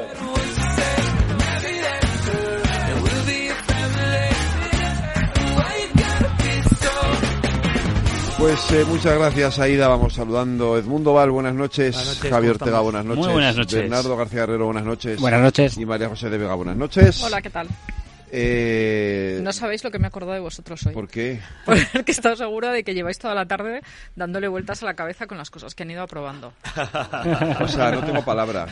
Por eso te he oído en el, te hemos oído en el, editorial. Es que no tengo palabras. O sea, de verdad, no, no, no, no, no, no, no me podía esperar bueno, no sé si ya me puedo esperar cualquier cosa, pero claro, lo siguiente, lo siguiente ya es que cuando lleguen los presupuestos ya caiga la autodeterminación, porque ya no sé qué más puede caer. Quiero decir, a ver, os leo lo que ha caído hoy, ¿no? Porque es que, es que no es poco. Es decir, eh,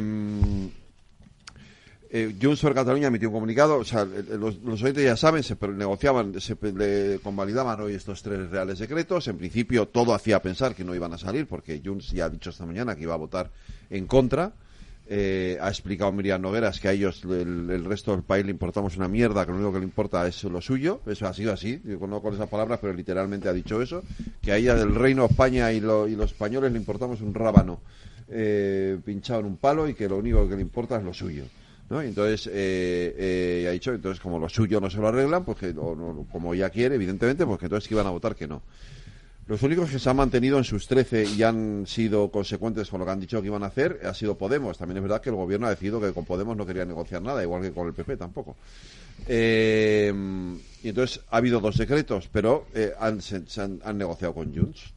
Han negociado a cara de perro en secreto, además, porque todo esto siempre se hace en secreto. Luego le culpan al PP por ir un día a una negociación en secreto, pero ellos negocian todo en secreto.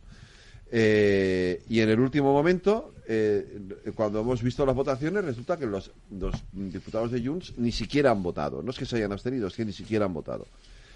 Y poco después hemos conocido el eh, escrito, el comunicado de Junts diciendo lo que han conseguido hoy a cambio de no votar. O sea, ya si votan a favor ni te cuento. ¿Vale? A cambio de no votar han conseguido eh, la delegación de las competencias sobre inmigración a la Generalitat. A cambio, o sea, mediante un artículo, mediante una, la vía del artículo 150.2 de la Constitución y a través de una ley orgánica específica para Cataluña. Que permitirá a Cataluña tener los recursos, eh, que además irá acompañado de los recursos que se los vamos a poner nosotros, obviamente. Aquí el dinero lo ponemos los demás, eso sí. Esto es- también ha quedado claro. Los demás ponemos el dinero para que ellos puedan hacer una política de inmigración eh, integral. Eh, la supresión del artículo 43 bis, que ahora nos explicará Edmundo, que quizás sea lo menos importante de todo Sí, esto, lo menos... ha eh, lo menos un poco, tal, sí, sí, es, eh, con del todo- artículo con todo el paquete de cesiones. 43 bis de la ley de enjuiciamiento civil, que a ellos les preocupaba mucho porque pensaban que la Unión Europea podía paralizar la amnistía con este artículo, pero bueno, da igual. La publicación inmediata de las balanzas fiscales. Flipante. El resto de las comunidades no lo tienen, pero ellos sí. Una reforma de la ley de sociedades que le permitirá, vía Consejo de Ministros, que le va a permitir revertir eh, el artículo del Real Decreto del PP de 2017 y que eh, eh, así las empresas puedan retornar a Cataluña, que pueden retornar en cualquier caso. pero bueno, esto les va a permitir, evidentemente, otro agravio comparativo. Porque si este gobierno se quejaba de que aquí en Madrid eh, Isabel Díaz Ayuso hacía eh, dumping fiscal con las empresas, ahora los que van a hacer dumping fiscal porque se lo va a permitir el gobierno de la nación va a ser los catalanes. El IVA del aceite al 0%, lo vamos a pagar tú, eh, tú, tú, tú, yo y los oyentes. Se multiplican por 5 los dineros previstos, los fondos previstos para la digitalización de la Administración de Justicia catalana, la de los demás no. Pasa de 1,2 millones a 6,2 millones de euros. El Estado asume la totalidad del coste para la bonificación del precio del transporte público, para que puedan viajar cero euros, se lo vamos a pagar los demás también. Tú, tú, tú, tú, yo y los oyentes. Y se reconocen los derechos históricos, esto me la suda, de Cataluña en materia del régimen local. Pero bueno, estoy, estoy indignado hoy, de verdad. Estoy indignado porque no puede ser que a cambio ni siquiera de siete votos, de siete no votos, pero ¿qué más da la abstención que el sí? No, me da igual. Quiero O sea, decir, en, este, es, en- este caso, es- el es- resultado era el es- mismo. es, es brutal. O sea, eh, eh, te has negado a sentarte con el PP que te pedía la deflactación del IRPF que podías haber pactado una, una media. O sea, si ellos pedían 40 y tú decías 30, podías haberlos dejado en 35. El IVA del, del gas y la luz y, y el IVA de las conservas. Y, y cedes todo esto a esta pandilla de, de, de, de- en fin, es que de verdad, perdonadme, me está- me- me- es que me ha indignado mucho esto hoy, mucho, mucho. Bueno, es que hay muchas cosas, ¿no? Por favor. A ver, inmigración son fronteras. Y fronteras es competencia del Estado. La inmigración no solo son personas. La inmigración no es política asistencial respecto a personas que eh, entran irregularmente en un país. Eso ya lo tienen las comunidades autónomas. Ya es de las comunidades autónomas. Es control de fronteras. Entonces, este que, que cedan esto, yo por eso antes fuera de micrófono hablaba con Federico eh, de todo esto que a lo mejor hay gente que estará pensando más en el tema del dinero como que es más eh, ofensivo eh, desde el punto de vista de la unidad de la nación lo peor es esto lo del tema de la inmigración. Es decir, la, porque control de fronteras es una competencia necesariamente nacional, necesariamente estatal. Es que no puede ser de otra forma. Es que no van a estar los Mossos de Escuadra en la frontera eh, con Andorra, que es la única parte que tienen que no es territorio de la Unión Europea, eh, controlando ahí los pasaportes. Es la Policía Nacional y es la Guardia Civil el que, el que, la que controla el contrabando, ¿no? Y todos los que hemos ido a Andorra a esquiar, pues cuando volvemos tenemos a la Guardia Civil que nos mira el maletero y la Policía Nacional que nos comprueba el, los- el documento nacional de identidad. Es que esto es nacional eh, y encima la política europea de fronteras, pues ya sabéis cómo está, no hace falta contarla aquí. O sea, nosotros estamos reclamando cosas, eh, Europa se hace los remolones, los países del sur estamos fastidiados con la inmigración irregular. O sea, en fin, que es una cosa de verdad súper gorda. Ley, dice, dicen, ley orgánica, orgánica. específica para Cataluña. Bueno, esto es una simple, un simple relato periodístico comunicativo de los políticos de turno, de los politiquillos, perdonad, de turno, porque todas las transferencias se hacen mediante una ley orgánica ad hoc para cada comunidad autónoma. Por ejemplo, la materia mía, la de justicia, pues hay 13 comunidades autónomas que tienen transferidos medios materiales y personales y otras, las otras, que no, que las llamamos en la jerga nuestra el, terri- el territorio Estado, ¿no? Bien, que les tenemos en la transferencia que dar la pasta para financiarlo, como en todos los casos que ha habido. ¿Qué es lo que sucede? Que se nos ha olvidado, que no tenemos memoria, pero que la educación y la sanidad se transfirieron originariamente también así, mediante leyes orgánicas que transferían los fondos. Entonces, eso eh, ahora suena como muy, muy, muy, que nos han ganado, ¿no? Sí. Pero en el fondo es que eso va de suyo, va con la transferencia. La competencia se transfiere con la pasta. Eso no es más que el vehículo. Es el vehículo, nada más. O sea, a mí lo que aquí yo pondría el foco es en la competencia.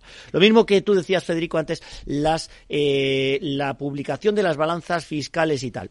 Pues mira, a mí te lo digo también, de verdad, que, que, que han ganado ellos, que, que hoy es un día para todos los demás sentirnos bastante humillados, que es una vergüenza lo que ha hecho el gobierno de España por tan poco, por, Por tan tan poco. poco, que Es tú que lo has ¿qué dicho hará por lo en la introducción, podías haber pactado con Feijó que estaba proclive a aceptar las cosas buenas de estos reales decretos, que tenían muchas cosas buenas, también hay que decirlo, ¿no?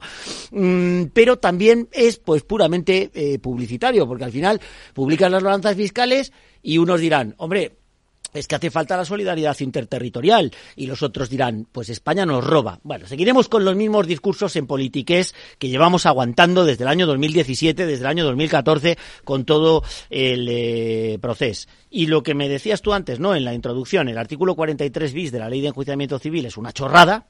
Y a Sí, mí no me, es una tontería, a mí me, indigna, me indigna que haya sido la excusa por la que Junts amenazaba con no votar los reales decretos. ¿Por qué? Porque la normativa europea, la normativa española, la que se introducía en el Real Decreto Ley, era redundante.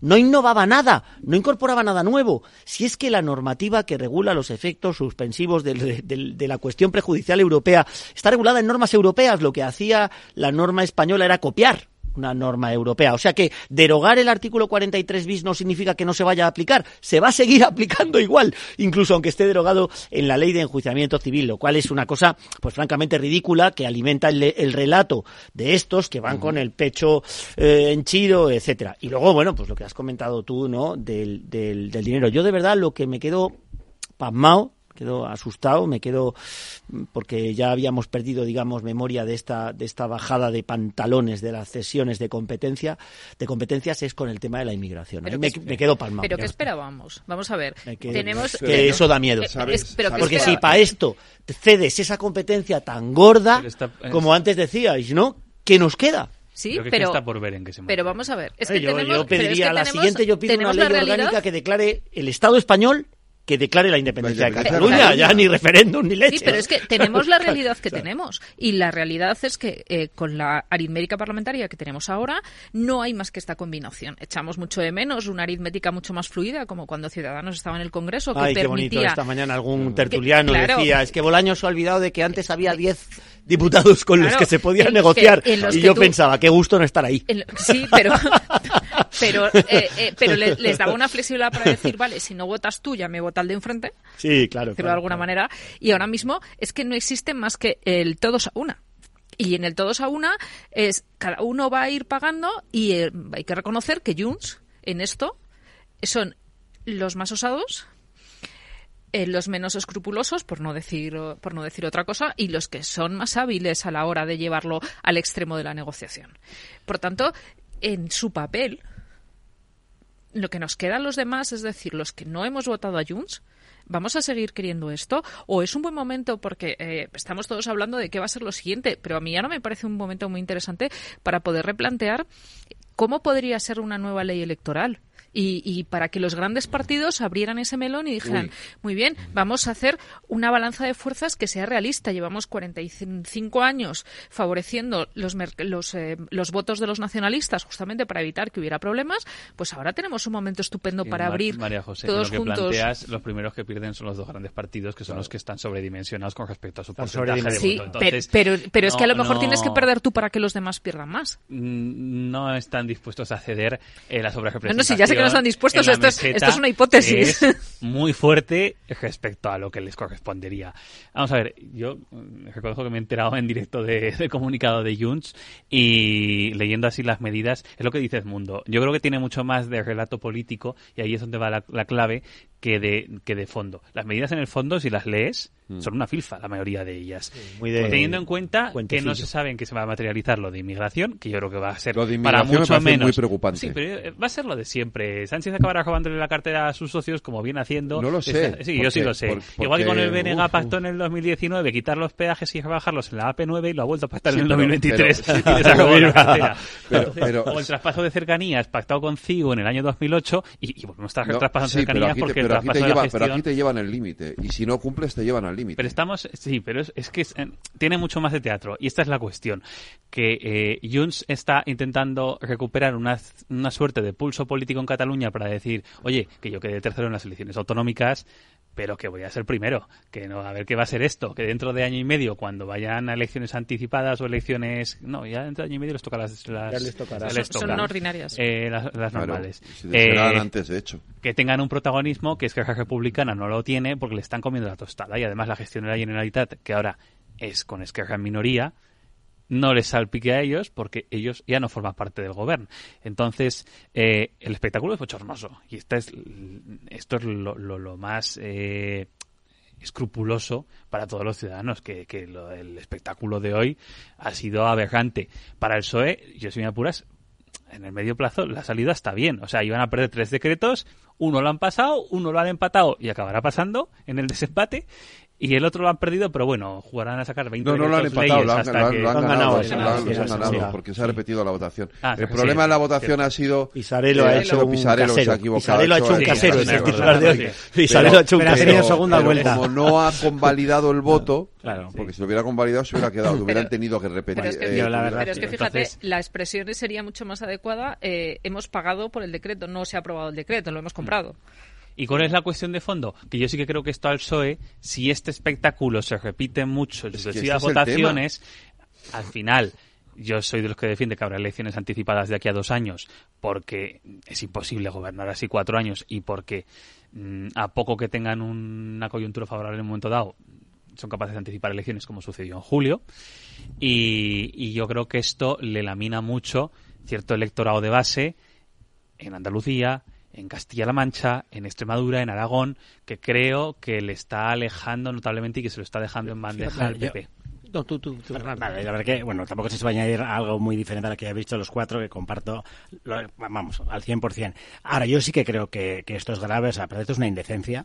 O sea, es una indecencia. Esto es, bueno, pues la, la claudicación definitiva del Partido Socialista, ¿no? Y yo vengo defendiendo desde las últimas elecciones y de las de negociaciones secretas para la investidura, pues que desgraciadamente el Partido Socialista ha abandonado voluntariamente el bloque constitucional para convertirse en un partido vacío de contenido, meramente personalista. Esto es un partido sanchista, ni obrero, que hace muchos años que no lo es, ni español, desgraciadamente, porque no defiende la cohesión nacional.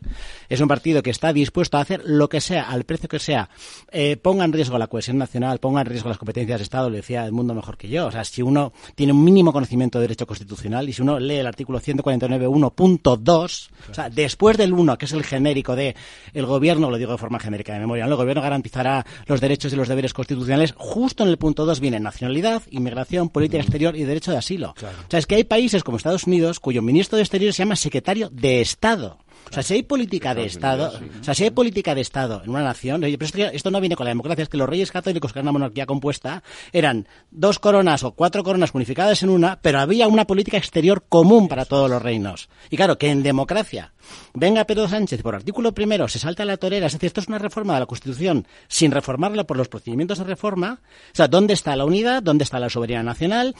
Es decir, ¿qué vamos a ver? Si en Cataluña ya hemos tenido hasta ahora problemas de concentración, desgraciadamente, y de, y de eh, detención de cédulas yihadistas, ¿esto qué va a significar? ¿Quién va a entrar en Cataluña? Es tema que afecta a todos los españoles, pero ¿quién es una comunidad autónoma para decir quién pasa o no una frontera? Pero es que además establece la imposibilidad de tener una relación de tú a tú con la Unión Europea y con el resto de los países, No, no, pero que es gravísimo. Claro, pero es que además, ¿dónde se ha visto que una región de un Estado, por muy descentralizado que este esté, tenga las competencias que corresponden a actos de soberanía de ese Estado? Es que es el acto de soberanía, Que no- que no un las acto va a de soberanía tener, por excelencia. Es como Sí, si pero, cedes pero- pero- sí, pero el problema, sí, Javito, es que territorio. siempre problema- tienes la idea claro, del tripero. Claro, pero el problema, pero termino una cosa. Pero sí, termino, que ha sí, quedado claro. pero termino rápidamente. Decía antes el mundo, eh, la transferencia de educación y sanidad, más allá de que implica la transferencia de medios económicos, materiales, ¿no? y hasta del funcionariado. Eso claro, es. los efectos de la transferencia de la educación lo vemos día a día. Es que no es más que ver el último informe PISA sobre los conocimientos de lengua española en Cataluña. O sea, es que los efectos de la transferencia de, de- competencias que son básicas para la cohesión nacional,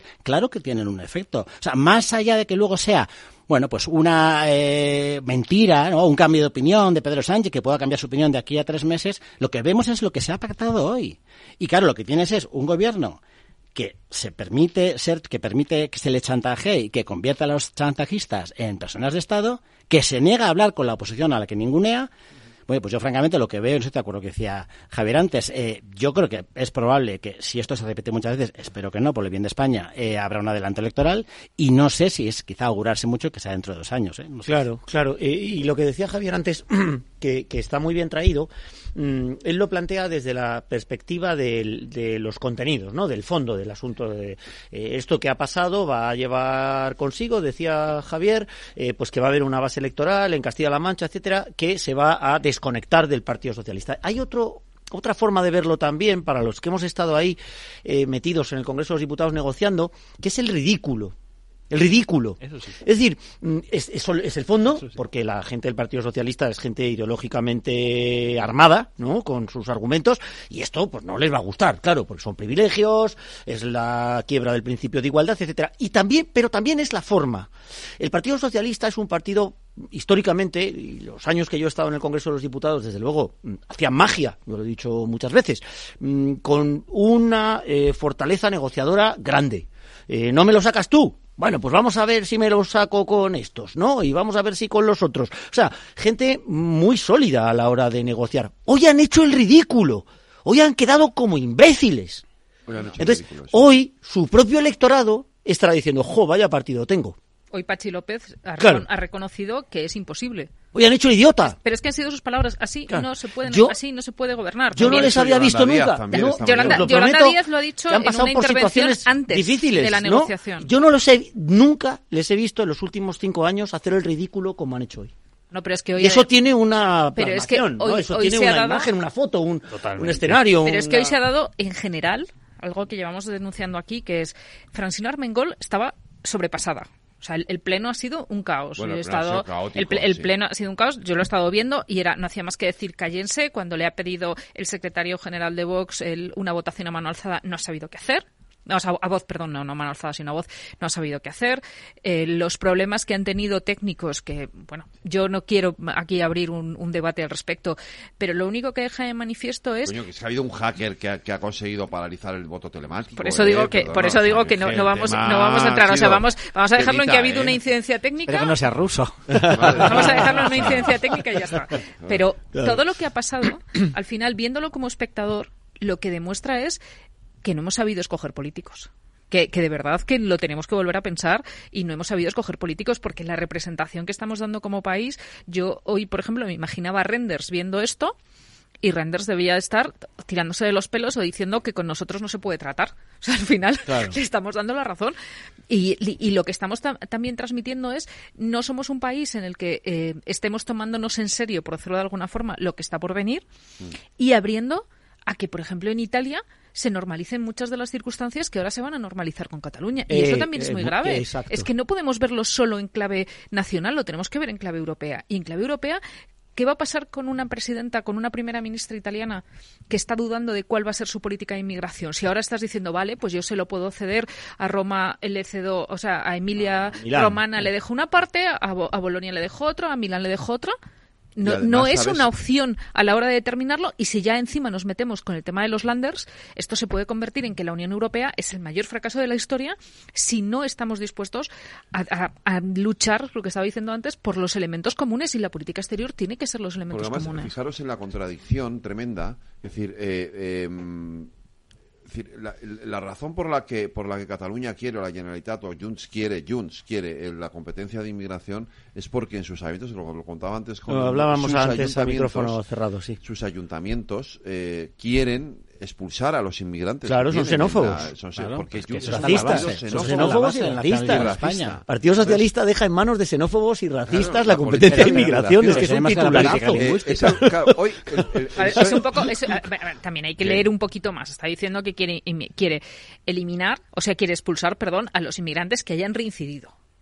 No, quiere expulsar a todos. No, que hayan re- de momento estamos en el que hayan reincidido. Vamos a leer la frase ¿Nos entera. parece que huele un poco a miedo con respecto a esta fuerza independentista que ha conseguido la alcaldía de Ripoll? claro. Huele a Que, populismo. que Claro, huele a que las, Populismo. vienen las elecciones y estos tíos me están comiendo el lado derecho del independentismo como Vox se lo comió al Partido Popular. Se es parece, que a mí me huele a eso. parece pero a lo los- que en su día quiso hacer, hizo Albiol en, en Badalona. Sí, claro, claro, correcto. Pero los inmigrantes, por ejemplo, tienen, Sí, sí, sí. tienen un voto muy importante a ERC. Hay una parte, esto hay una parte, muy- esto es- claro, sí, sí, sí, hay una parte muy Junts. importante, hay una parte muy importante de, de inmigrantes que están votando a eso es y que no votan a Junts. Esto, esto lo, lo pide Junts. Claro, Claro. pero, pero tenemos, pero, pero también no. nosotros tenemos la obligación de no hacerles más el juego. Pero se lo estamos haciendo cediéndoles la competencia. Claro, es que Pero la diciendo, petición de pero diciendo solo, me- pero diciendo solo es de- electoral. Pero además, primero expulsarlo, expulsarlo qué significa, porque expulsarlo entonces es a, a qué fronteras. Ah, no, aquí Ah, fronteras esta es no. otra Esa, cosa. o sea, Aragón. Aragón, Andalucía van a empezar en Aragón. Nos lo van a traer a nosotros. Claro. Al- que- que a ver, que yo no es que. A ver, pero es que eso no, es una frontera, plan, es que no, sé, quiero es que venga, no sé qué parte de- no, no hemos entendido como, como sociedad. que eso no es una frontera. a que es que entre. Cataluña y ellos- Aragón no hay pero para frontera. ellos sí. No ya. Claro. Pero, Pero pero para para, ellos ellos, sí. Pero entonces ahí está nuestra obligación para no hacerles ¿Dónde- el juego. dónde los expulsan? fíjate- Claro. ¿Dónde los si expulsan a los irregulares? si O los PSOE expulso a un sitio donde el ayuntamiento sea del PSOE. También me vale. Pero fíjate si el PSOE es consciente de lo que ha pactado hoy, que en el comunicado que ha sacado ahora por la tarde, ¿vale? Eh, obviamente obvian eh, el pacto con Junts y le echan la culpa de lo que ha pasado a quién? Bueno, ya al, al Eh. Al. Partido Popular y Pero a que- los neofascistas, que para mí lo son, ¿eh? Pero hoy- ahora neofascistas de Vox. ¿Vale? Sí, sí, sí. Claro, porque hay que hay que señalizar a los neofascistas contrarios para que Sí, no me claro. para que no me estén El- señalizando el- a mí y no a los neofascistas propios. pactan- propios, ¿no? Eso es sabe Claro. que, la, que la única que la única opción de, de- de seguir mm, con un mínimo de fuerza es movilizar muchos electorados de izquierdas, que es algo que jugaron en julio, Claro. le salió bien y, y vienen jugando a eso. Entonces, la confrontación la llevan a cabo porque es su modus vivendi para sobrevivir.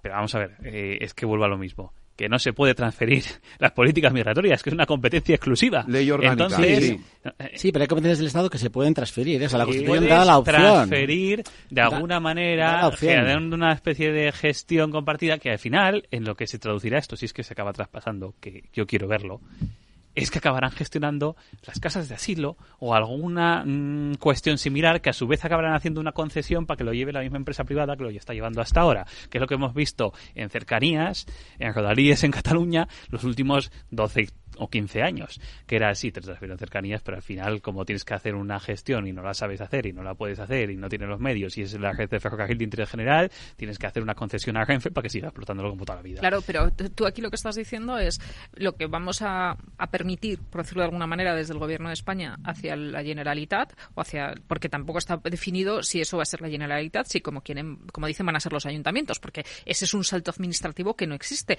porque te estás saltando tres niveles de administración con respecto a lo que significa No, pero la organización, la organización. Pero eh, ¿qué es lo que quieres? ¿Quieres gestionar, por decirlo de alguna forma, la parte de te concedo o no te concedo el asilo, mm, te doy o no te doy Eso no los lo pa- pueden hacer.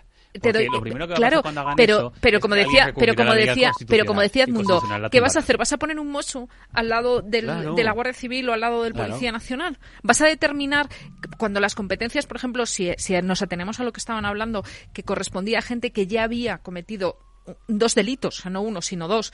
Entonces, ¿qué vas a hacer? Tú vas a determinar cuál es la expulsión. Las competencias para la gestión de los, de los presos no dependen ahora mismo de los mozos. Entonces. No, hay, no, hay yo un montón, hay un montón de cosas que no son aplicables a la hora de la verdad porque tú, perdona, pero es que a la hora de la verdad tú cuando traes un preso no lo trae. Pero que es que, se, que es que no se va a transferir eso. Un ejemplo más sencillo y que va a ver todo el mundo. Cuando se transfirió el desempleo, el INEM. ¿Qué es lo que se transfirió? La parte de la demanda de empleo, que, perdón por la expresión en antena, le importa una mierda a todo el mundo, Mm. porque lo que importa ahí es cobrar. ¿Y eso dónde está? En el SEPE, que es competencia estatal, Claro, que pero en el Estado. claro, pero porque Cataluña pero que son deficitarias. Sí, pero lo No, que- no, no porque sean deficitarias, porque la caja de la tesorería es Claro, pero, por eso digo, pero es que es si pretendiera, si pretendiera, si se transferiera, no habría dinero para pagar las y se hizo una caso pero, pero da igual que no se podía transferir entonces eh, se ha creado la aberración esa de tener dualizado el servicio de empleo con una primera parte de demanda de empleo que no vale para nada porque si alguien, si alguien funciona mal en este país son los servicios autonómicos de empleo o antes el INEM exactamente igual en el tema de búsqueda de empleo y la gente va al segundo paso después, a lo importante, a cobrar la, la prestación por desempleo, que es lo que mantiene el Estado. Claro. Y esa transferencia si me- fue un pufo. Y esto va a ser exactamente lo mismo. Le transferirán la gestión de la chorrada de turno, que es gestionable como una encomienda. Cuando tú lo haces a Y través de una ley orgánica, no es, una- no es- no es la chorrada. Y si me no. permitís, si me- un apunte, un apunte, que yo creo que a veces, probablemente de buena fe, ¿eh? yo no creo que sea de buena fe. Desgraciadamente, la xenofobia es transversal a todos los partidos nacionalistas. O sea, el PNV es xenófobo, Junts es xenófobo, Bildu es xenófobo y RC es xenófobo. Porque RC es el primero que sigue gobernando con una política lingüística absolutamente antidemocrática, que impone y que impide ejercitar el derecho a la libertad de elección de lengua cuando el español es la lengua mayoritaria de Cataluña, que insulta a los europarlamentarios cuando hace dos semanas van a, van a asistir a los padres cuyos hijos eran marcados personalmente menores de edad, y Pera Aragonés es el primero que retira la bandera española del Palau de la Generalitat cuando Pedro Sánchez da la, la rueda de prensa con él. O sea, RC es xenófobo, está en su naturaleza, era un partido xenófobo en los años 30, dio un golpe de Estado en los años 30, el PNV es xenófobo, lo es desde Sabina Arana, Hombre, no, Bildu es yo un no- partido... yo no meto a no, no, o sea. RC no ha cambiado una pieza de la política lingüística de imposición del catalán desde que gobierna en Cataluña. Ni lo hizo la oposición, porque jamás promovió ningún tipo de iniciativa parlamentaria que desdibujara o que suavizara la imposición del catalán. Y la política lingüística es un acto de xenofobia. Y los nacionalismos periféricos en España extranjerizan a sus paisanos y luego los discriminan. Y eso lo hace RC, lo hace el PNV, lo hace Junts y lo hace Bildu. Pero el Y- problema es que tampoco la sociedad catalana ahora mismo puede sobrevivir ni puede tener el modelo que tiene de sociedad sin los inmigrantes. Sí, Por sí, tanto, al final lo que pretenden pero es... si el problema no es la inmigración. con- Que no, ni Pero si- Claro, Pero lo que pretenden problema- entonces es convertirlos en, en ciudadanos hechos a su imagen y semejanza. Claro, pero el problema no es la inmigración, el problema es que los propios catalanes de origen, si es que distinguimos catalanes de origen como españoles de origen de la población inmigrante, es que los propios catalanes de origen ya tengan 5.000 apellidos catalanes o 5.000 apellidos vascos en mi tierra, no tienen libertad en un centro público para escolarizar a sus hijos en castellano. Eso es, vamos, el mayor acto de xenofobia, más en un país democrático, y eso ni Pere Aragonés, ni ninguno de los, de los presidentes de la Generalitat lo ha cambiado, y en el País Vasco vamos a lo mismo. Lo que pasa es que en el País Vasco, termino el rollo, en el País Vasco la diferencia está que es muchísimo más pequeño el porcentaje de población que habla euskera o que es bilingüe, y como los propios nacionalistas no hablan en euskera, se tientan mucho a la ropa antes de imponer políticas que a sus propios Bueno, votantes les van a afectar. que se hable catalán no me parece Una eso, derivada muy rápido, una derivada de esa Que se hable catalán no, pero que no dejen hablar castellano sí. Eso sí. Hay una derivada que es que es el tipo de inmigración que recibe Cataluña está colonizada por la inmigración musulmana, que es bastante más conflictiva que, que la inmigración, por ejemplo, latinoamericana, que tiene como destino preferente Madrid. Entonces, eh, también te digo una cosa, se están poniendo la soga al cuello en muchos eh, temas ellos solos con la gestión que hacen de la situación. Y yo lo que digo, que el bochornoso de hoy, en mi opinión, es el espectáculo, es ver que efectivamente antes de pactar con tu oposición eres capaz de eh, aparentar cualquier cosa, porque para mí es aparentar, pero aparentar cualquier cosa con tal de, de- de mantener tu posición y tu polarización política. Pero es y que- eso es preocupantísimo, pero es más que para aprobar tres decretos Senado- que son también una auténtica eh, banalidad muchos de ellos, porque las medidas Claro. anticrisis, bueno, mal llamadas anticrisis, el fondo de esas medidas también es ridículo. Eh, el, el Senado hoy ha parecido una comedia romántica. entrando no, entrando y saliendo de un despacho y entrando y saliendo a otro y entonces ahora me reúno contigo y ahora me reúno con el otro. Pero mucho es lo que tú dices. Por ejemplo, ¿cuál es realmente el impacto en el bolsillo de los ciudadanos de quitar el IVA del aceite de oliva? Pues al final tiene mucho más que ver con la imposición y con decir aquí estoy marcando el territorio. Y ese territorio yo creo que van a tener que jugar eh, y el Partido Socialista, y aunque Sánchez efectivamente es mucho Sánchez a la hora de negociar, el problema es el desgaste que nos supone al resto de los ciudadanos. Y ese desgaste que nos supone al resto de los ciudadanos eh, no se considera. Por ejemplo, esto lo, explicaba muy bien Punset y decía, es que una cosa negativa necesita cuatro positivas para que nuestro cerebro lo olvide, ¿no? Entonces, ¿qué nos tiene que dar, entre comillas, a los españoles, o qué nos tiene que contar a los españoles para que nos olvidemos de lo que ha pasado hoy? Porque ya no es solo el precio de lo que cuesta a Cataluña, es, es además lo que, con toda la razón, los madrileños, eh, lo que hablabas antes, si, si lo hace eh, Cataluña No, es, es es que- razonable si no es dumping fiscal. Entonces, ¿qué nos van a tener que dar, entre comillas, a los castellanos, a los madrileños, etcétera, para que esto se nos olvide o para que esto no lo consideremos un agravio? Ah, Es que- No, claro, es que esto como lo olvidas, es decir, es que es decir, lo- para mí lo de la, la competencia de la inmigración me parece gravísimo, pero el, te- el tema de la ley de sociedades me parece brutal. Es decir, porque ¿qué es lo que van a hacer? Se me ha olvidado comentarlo a mí antes esto. Y, y- Claro. y yo es que creo Pero es que va contra, es contrario que es a todas ilegal. las leyes Es de que la Unión en Europea. contra lo has La dicho tú. Federico. en la claro, si, si es que las empresas ya se pueden volver a Cataluña. Y entonces, eh, algo Si que no vaya en vuelven es contra porque de no la quieren. libertad de empresa. Pero es que es ilegal, por supuesto es ilegal la sanción, si no vuelven. Pero es Pero que claro, también es es, que ilegal no- el incentivo, porque es ayuda de Estado. Claro, es que es que es que cualquiera de las Es dos ilegal. cosas, cualquiera de las dos cosas, es decir, la sanción, la sanción, eh, en fin, eh, será Europa la que diga, eh, oiga, pues no puede hacer esto. Claro. Eh, pero ellos lo van a intentar, porque es lo que quieren, poner sanciones a las empresas que no quieran volver.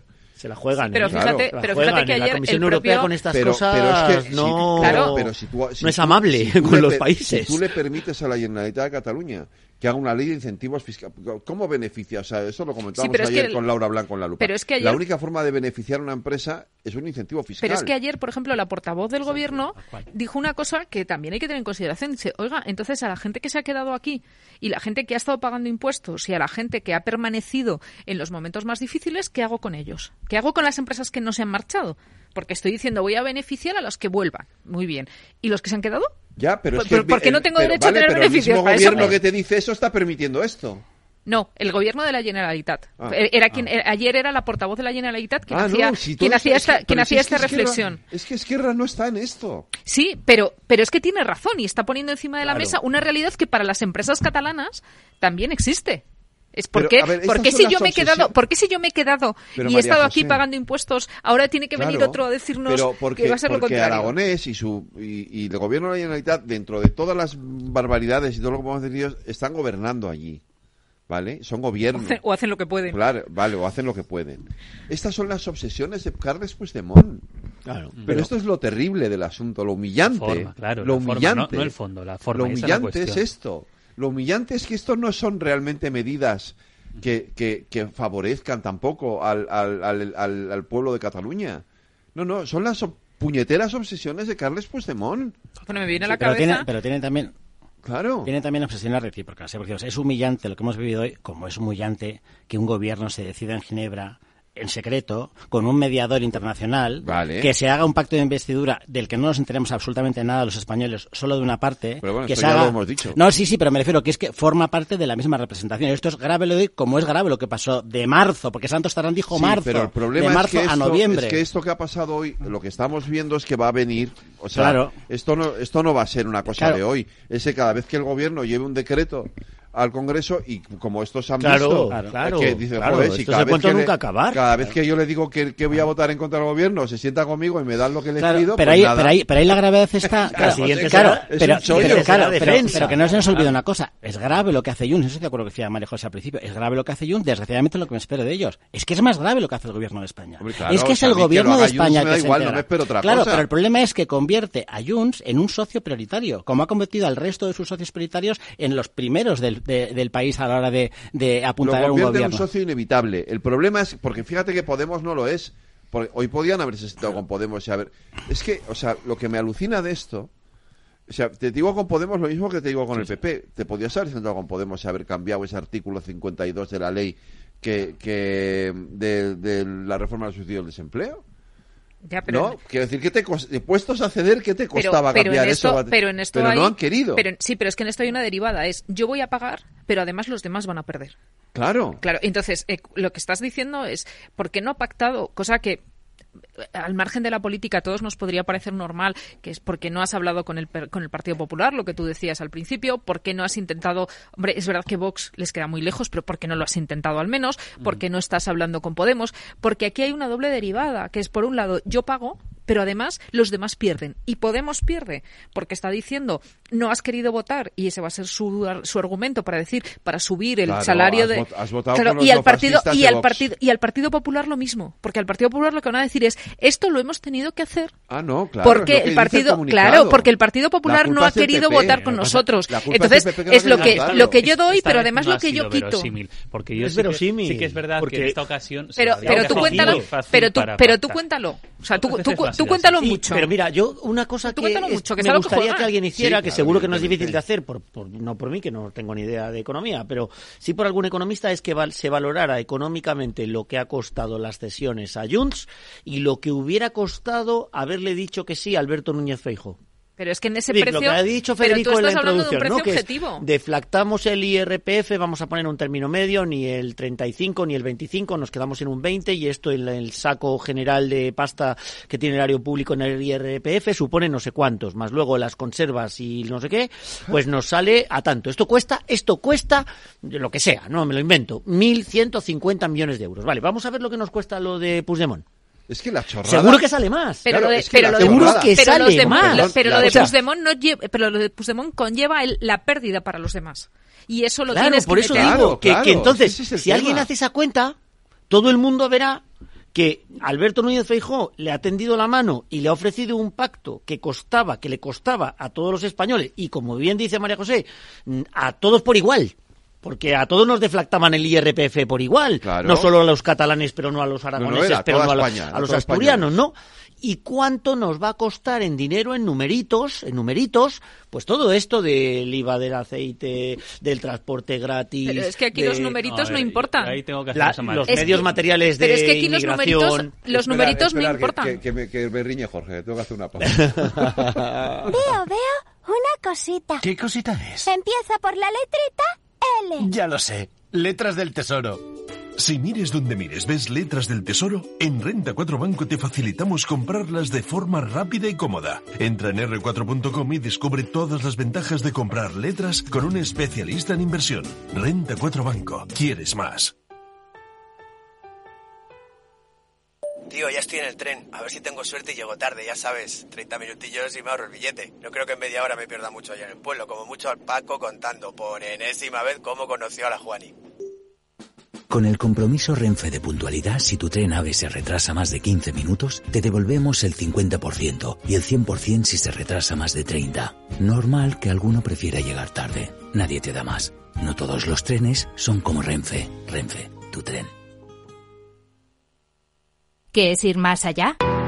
Con Arval podrás llegar donde te propongas de la forma más sostenible y asegurar un mundo mejor contribuyendo a la seguridad en carretera, al futuro de las ciudades y a la calidad de vida. Ser responsable sin tener miedo al liderar el cambio. Arval, la transición energética arranca aquí. Más información en arval.es.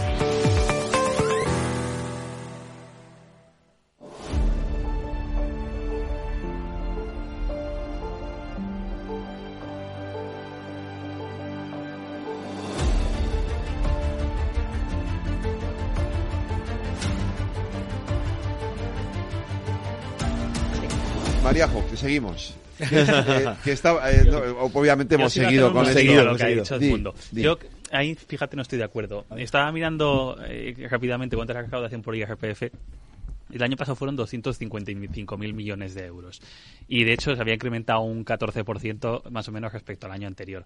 Es decir, las medidas que proponía el PP es verdad que implicaban mucha pasta, ¿eh? O sea, yo las comparto. Comparto deflactar el IRPF, comparto quitar el IVA a ciertos productos porque creo que, hay que el Estado tiene que hacer un, adelgazamiento de mucho gasto corriente que, que no se trata de mantenerlo a base de repercutir fiscalmente a los ciudadanos. Pero tenían mucho coste. Y las medidas anticrisis, si es que son una puñetera mierda lo que han aprobado, perdón por la expresión, porque eh, precisamente quitaron lo importante, el, el- los impuestos eléctricos, que era lo que costaba dinero al Estado, y han dejado las chorradas, lo del Pero- cercanías, el IVA al 10% en vez de al 20% de la luz, que pero el resto de impuestos mantenidos, y esto lo subimos un 5%, el coste de Ah, las medidas anticrisis... Menos en Cataluña. No, hombre, esto es igual para todos. No, no, porque ellos van a tener pero el coste del paquete gratis. anticrisis que han aprobado para ahora con el decreto Sí. son 3.500 millones de euros. Es que Ya, es una filfa en un que no, presupuesto que es una público. filfa, pero es que a los Entonces- catalanes encima van a tener transporte gratis. Y te lo, se lo vas a pagar tú. No, a ver, lo que, has, lo que ha mm, dicho, eh, ha pactado Junts en teoría, es que la- el reparto 30-50, que ahora, 30-20, perdón, que ahora se hacía entre administración estatal y, au- y autonómica, la suma todo el gobierno estatal. Claro, pero ¿quién lo va a pagar? El gobierno del Estado, pero, Ya, ¿y pero en quiénes somos- Cataluña... quiénes somos sí, el gobierno del Estado? en Cataluña y en todas las comunidades autónomas. No, Solo- sí, no, sí. eso es algo que se Claro. ha dado por supuesto. O sea, eso es, claro, evidentemente, Sí, pero- el, el- el Ministerio de Hacienda con María Jesús Montero va a tener que hacerlo, pero va a tener Sí, que hacerlo porque si no, lo primero que si tienes no- es una denuncia Hombre, sí, al, al- a todo- todo- claro. Pero va a ser así. Pero en cualquier caso, pero no, han decir- pero es que fíjate, Claro, no, ha defendido, no ha defendido que digas, es que para todos los españoles, ha defendido para los catalanes y luego ha tenido que salir el gobierno a decir y, te- y será para todos los demás. Sí, como con la deuda. igual. esto es como la quita, como la quita. ¿cuál va a ser la próxima? Claro, ellos No, dijeron para nosotros. si, el gobierno y dijo para pero, todos. pero si tienen- tú les permites a ellos hacer eh, eh, tener los datos de las balanzas fiscales para que ellos es que las balanzas ellos fiscales eran no, públicas. No, No, no, no no, no. Solamente no, no, no, no, no, no son públicas. Ese es el problema, no son públicas, no son por comunidades Pues autónomas no no. son públicas. Vamos a ver, ellos quieren ellos día. quieren tener acceso a sus balanzas fiscales para poder decir esta es mi deuda histórica, quiero que me la Claro, perdones. pues demás no, pero es que aparte es la, la mentira de la mentira. Cualquier país, en cualquier país mínimamente desarrollado, las regiones más, más ricas pagan más y además con el sistema progresivo Claro. fiscal que tenemos en España es algo que es que la propia Constitución lo establece. Cataluña paga más, como Madrid paga más, bastante más que Cataluña. Tres veces más en impuestos, tres veces más en contribución a la solidaridad, solidaridad nacional, con un millón menos de población y creciendo mucho más. Pues hombre, o en Madrid la gente es muy lista o en Cataluña son muy tontos. O muy Claro. ladrones o muy jetas. Porque aquí no me cuadran las cuentas. O sea que tú tienes unos índices de renta muy superiores a la media nacional y te estás quejando de que aportas más al común, claro, como todas las regiones más desarrolladas. Pues que publica las balances fiscales, que publique las de Cataluña, que publique las de Madrid y en Cataluña que publiquen ¿Cuánto paga Tabarnia o cuánto sufre de expolio fiscal Tabarnia, o sea, la parte no nacionalista de Cataluña, sobre el resto de Cataluña, Claro, los nacionalistas? claro. ¿Cuánto se paga el interior de Gerona y cuánto se paga el Ya, pero es que entonces estás rompiendo la unidad del Estado. No, no, no, pero es que Sí, ya no, no, no, pero, pero me refiero que es que lo- no, no, no, no, pero me Bien refiero ya, sí, bien pero ya, si es un ¿no? problema, si es un problema solo de información, lo que quiero es que los propios nacionalistas que son los primeros que caen en sus propias trampas y que exigen la, el reconocimiento plurinacional y la máxima descentralización, sí. pero es que luego intra eh, comunita- comunidad autónoma son los más centralistas, los que más expolian a sus propios ciudadanos y los que no tienen ningún problema en que la parte más rica de Cataluña pague bastante más que la parte que es menos rica y que encima es más Pero eso, pero nacionalista. eso se ha planteado siempre, porque desde el punto y hora en el que están diciendo yo quiero ser independiente, el siguiente paso es por qué no va a poder ser independiente Tarragona. Ah, no, no, claro, por esa es la trampa de la autodeterminación. Claro. No, no, claro, pero, claro. pero fíjate, aquí hay un elemento adicional que es en, en la balanza fiscal, en el fondo es una manera de intentar poner eh, el dato para decir es que nosotros somos mejores y merecemos más. ¿Por qué? Porque de lejos de tener el orgullo de contribuir y lejos de decir eh, la Comunidad de Madrid ayuda y apoya a otras comunidades que se están desarrollando y, y además no hay más que ir por España y ver cómo realmente muchas comunidades han mejorado mucho, aunque sigan teniendo mucho recorrido todavía. Entonces, el problema está, como no me siento español, no tengo por qué contribuir con el resto de la gente. Y cosa que afortunadamente en Madrid no tenemos. Y estamos orgullosos de poder contribuir. Y yo, que soy leonesa, estoy muy orgullosa de que me den en el sentido de que León está infradesarrollada respecto a otras provincias. Pero es que aquí estás planteando algo que es de base, que es, es que yo no me considero español. Por tanto, Claro. el, el estar planteando que por qué tiene que ser solidario o por qué tenemos que permanecer, per- perte- pertenecer perdón, al mismo Estado, estás partiendo de un, de un planteamiento que nunca van a compartir Claro, contigo. claro, pero eso yo no lo discuto, al contrario. Si No pongo el ejemplo, no, no, si estoy Pero totalmente de acuerdo. Dirá, yo no me siento Claro, catalán. No, no, si yo pongo el ejemplo de que se publiquen. Sí. No, no, al contrario, si yo pongo el ejemplo de que se publiquen las balanzas fiscales de Madrid y de toda España, es para que se vea realmente negro sobre blanco cuál es el esfuerzo contributivo de toda la población a la solida- solidaridad nacional y el esfuerzo fiscal que se hace en todas las crees- comunidades. Pero no para, no para eh, destruirlo, para debilitarlo, no, no, no. Para demostrarles que ponerles frente al espejo de cuál es la realidad y sobre todo es que lo que se tendría que dar la cara de vergüenza es al gobierno de España aceptar este tipo de Pero tú crees de verdad que un nacionalista a ultranza que está planteando y que está defendiendo estos planteamientos, una balanza fiscal, un Excel o un CRM que le puedas hacer enseñándole los gastos le va a convencer? No, no, pero Porque va a ellos decir los que es que me estás imputando gastos que no son míos, que no sé por qué tengo que pagar no sé qué. O sea, siempre vas a, vas a encontrar un argumento, por muy objetivo que tú quieras ser, diciendo, mire, es que por habitante aporta tanto y recibe tanto, va a decir, ya, pero es que en realidad lo que tú me estás imputando dentro del sistema sanitario es mucho porque yo no Claro. tengo por qué pagarlo. Siempre van a encontrar un argumento emocional Claro, para pero- destruir pero- pero el el, problema- argumento objetivo que tú le vas a dar con la balanza fiscal. Yo creo que el problema no es que los nacionalistas empleen el argumento emocional, que es el único argumento que emplean. El problema es que el gobierno de España caiga en las trampas emocionales del nacionalismo. O sea, el problema es cuando yo digo que me encantaría que se publicasen todas las balanzas para demostrarles, no, miren, no, es que ustedes pagan menos de lo que paga un madrileño y, y a lo mejor reciben menos en servicios de lo que reciben ustedes en infraestructuras. Es que más allá de que su caja sea que no se sienten españoles, bueno, pues planteen los procedimientos de reforma a la Constitución que les habilitan a ustedes, llegado el caso, a poder independizarse. El problema es que lo que... Pero es que independizarse no es una cuestión económica. no, no, claro, claro que es una cuestión económica, pero el problema no es que lo pidan los nacionalistas, el problema es la debilidad del gobierno de España. El problema es que tú hayas elegido como compañeros de viaje y como sostén principal de tu gobierno aquellos que quieren precisamente romper la nación que estás gobernando. Eso es lo grave. A mí, bueno, el nacionalismo pide esto y pide la independencia y te da un golpe de Estado. O sea, lo grave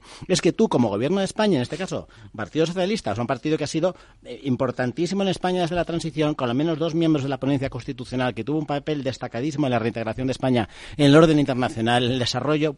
Claro, que lleguemos al año 2024 y que lo que ha sido el Partido Socialista se convierta en un partido totalmente chantajeado, aceptado el chantaje, absolutamente debilitado. Y bueno, pues eso es lo que creo que, que- Claro, es pero es que el, pero el problema es que ahora mismo con esta aritmética y considerando que ninguno de los partidos tiene por- como objetivo el bien común, solamente tienes dos objetivos, que es qué, qué saco yo y qué puedo hacer que pierda el otro. Sí, pero- y en esto lo vamos sí, a pagar todos, si te- porque, sí, porque la única si solución eres- si tú que hemos planteado y que hemos dicho aquí nos hubiera gustado a todos que se hubieran repetido elecciones, pero no se han repetido las pero, elecciones. pero, pero aunque no se repita ni termine el rollo, si tú eres un partido de Estado, realmente, y te sientes un partido de Estado, lo primero que haces es sentarte con la oposición. Pero es que no eres un partido de Estado. Ah, es que lo que estás claro. diciendo es, yo soy un partido del gobierno y voy a hacer lo que yo pueda para mantenerme en el gobierno y para debilitar a la oposición. Es que el bien común es algo que hemos perdido absolutamente Claro, en el ese es el objetivo y, y hemos perdido en el horizonte. Por tanto, no hay partidos de Estado ahora mismo. Sí, o sea, no hay ningún partido que esté diciendo yo lo que quiero es el bien común. Sí, pero tú decías, no hay otra salida. Hombre, claro que tienes otra salida. Es decir, estar en el gobierno no Bueno, es un- lo habrá.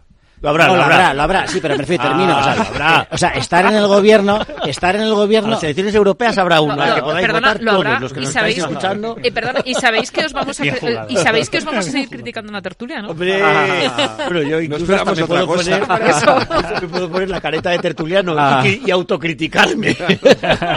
Sí, pero a modo... A Te modo vamos a seguir criticando aquí, Edmundo. Sí, pero a modo de última reflexión, o sea, estar en el gobierno no es un derecho fundamental, ni de este gobierno ni de Sí, ninguno. claro, es que esta O sea, es la cuestión, Es decir, que- conseguir la investidura y mantener el Explíqueselo a gobierno... Sánchez. No, no, claro, No, pero, pero yo sobre pero todo esto se lo diga a Sánchez y a cualquier de- partido político. No es un derecho fundamental. Así no hay quien gobierne. ¿Qué es lo que dice Bernardo? Así no hay quien gobierne. Bueno, que así no hay quien gobierne, pues convoca elecciones. Pues hoy, hoy Pachi, Claro que no, primero, es- primero que no tienes un derecho natural divino a ahora, gobernar. ahora, no puede. Ahora no puede. pero aparte. ahora, no puede. claro. Pero aparte es que hoy Pachi López mm, ha sido de las veces en los que precisamente su incontinencia verbal Mm. ha sido manifiestamente arropada por su cara. Que era, es que, ha es tenido que no puedo muy- más. o Es, es sea, que ha tenido que ser muy duro hoy para el PSOE. ¿eh? porque, que- porque fíjate, Yolanda Díaz estaba diciendo así va a ser muy difícil gobernar, etcétera, pero la frustración y yo creo que incluso la no sabría cómo definirlo muy bien, sino incluso la- el hartazgo que demostró Pachi López hoy en la intervención que ha tenido Es que, a ver. Era muy patente. eh, eh, lo que yo lo, era- yo- y mira y mira que Pachi López eh, puede darle la vuelta a lo que quiera a mí y me- hoy yo a no mí tenía ni ganas de darle la a vuelta mí ¿eh? me consta que en el PSOE había mucha gente diciendo, pero ¿por qué no pactamos con el PP si están deseando? porque entonces el PP no pierde que es lo que estamos hablando antes y yo quiero ganar y que el PP pierda Sí, seguir manteniendo el relato, el discurso. Nosotros hemos sido obligados a hacer esto porque el Partido Popular se ha echado en brazos de Vox y todo el rollo. Pero lo que decíamos un poco antes fuera de micrófono también, que es que mm, los votantes del Partido Socialista no son tontos. Va a haber mucha gente que va a seguir votando al Partido Socialista por tradición, ¿no? Lo decíamos antes. No es que a mi abuelo lo mató Franco en la guerra y entonces yo por eso en mi familia votamos desde hace varias generaciones al Partido Socialista, vale. Pero cada vez son menos los que los que votan por esto, pues entre otras razones biológicas, porque se van muriendo los que tienen ese recuerdo de la Guerra Civil española, ¿no? O de la represión de la época de la dictadura franquista, o de que su abuelo pues estuvo en la cárcel, o etcétera, etcétera. Entonces, mm, eh, eh, los que yo conozco, claro, de mi ambiente, pues con eh, la universidad, etcétera, pues son gente ilustrada, son gente que tiene un armazón ideológico.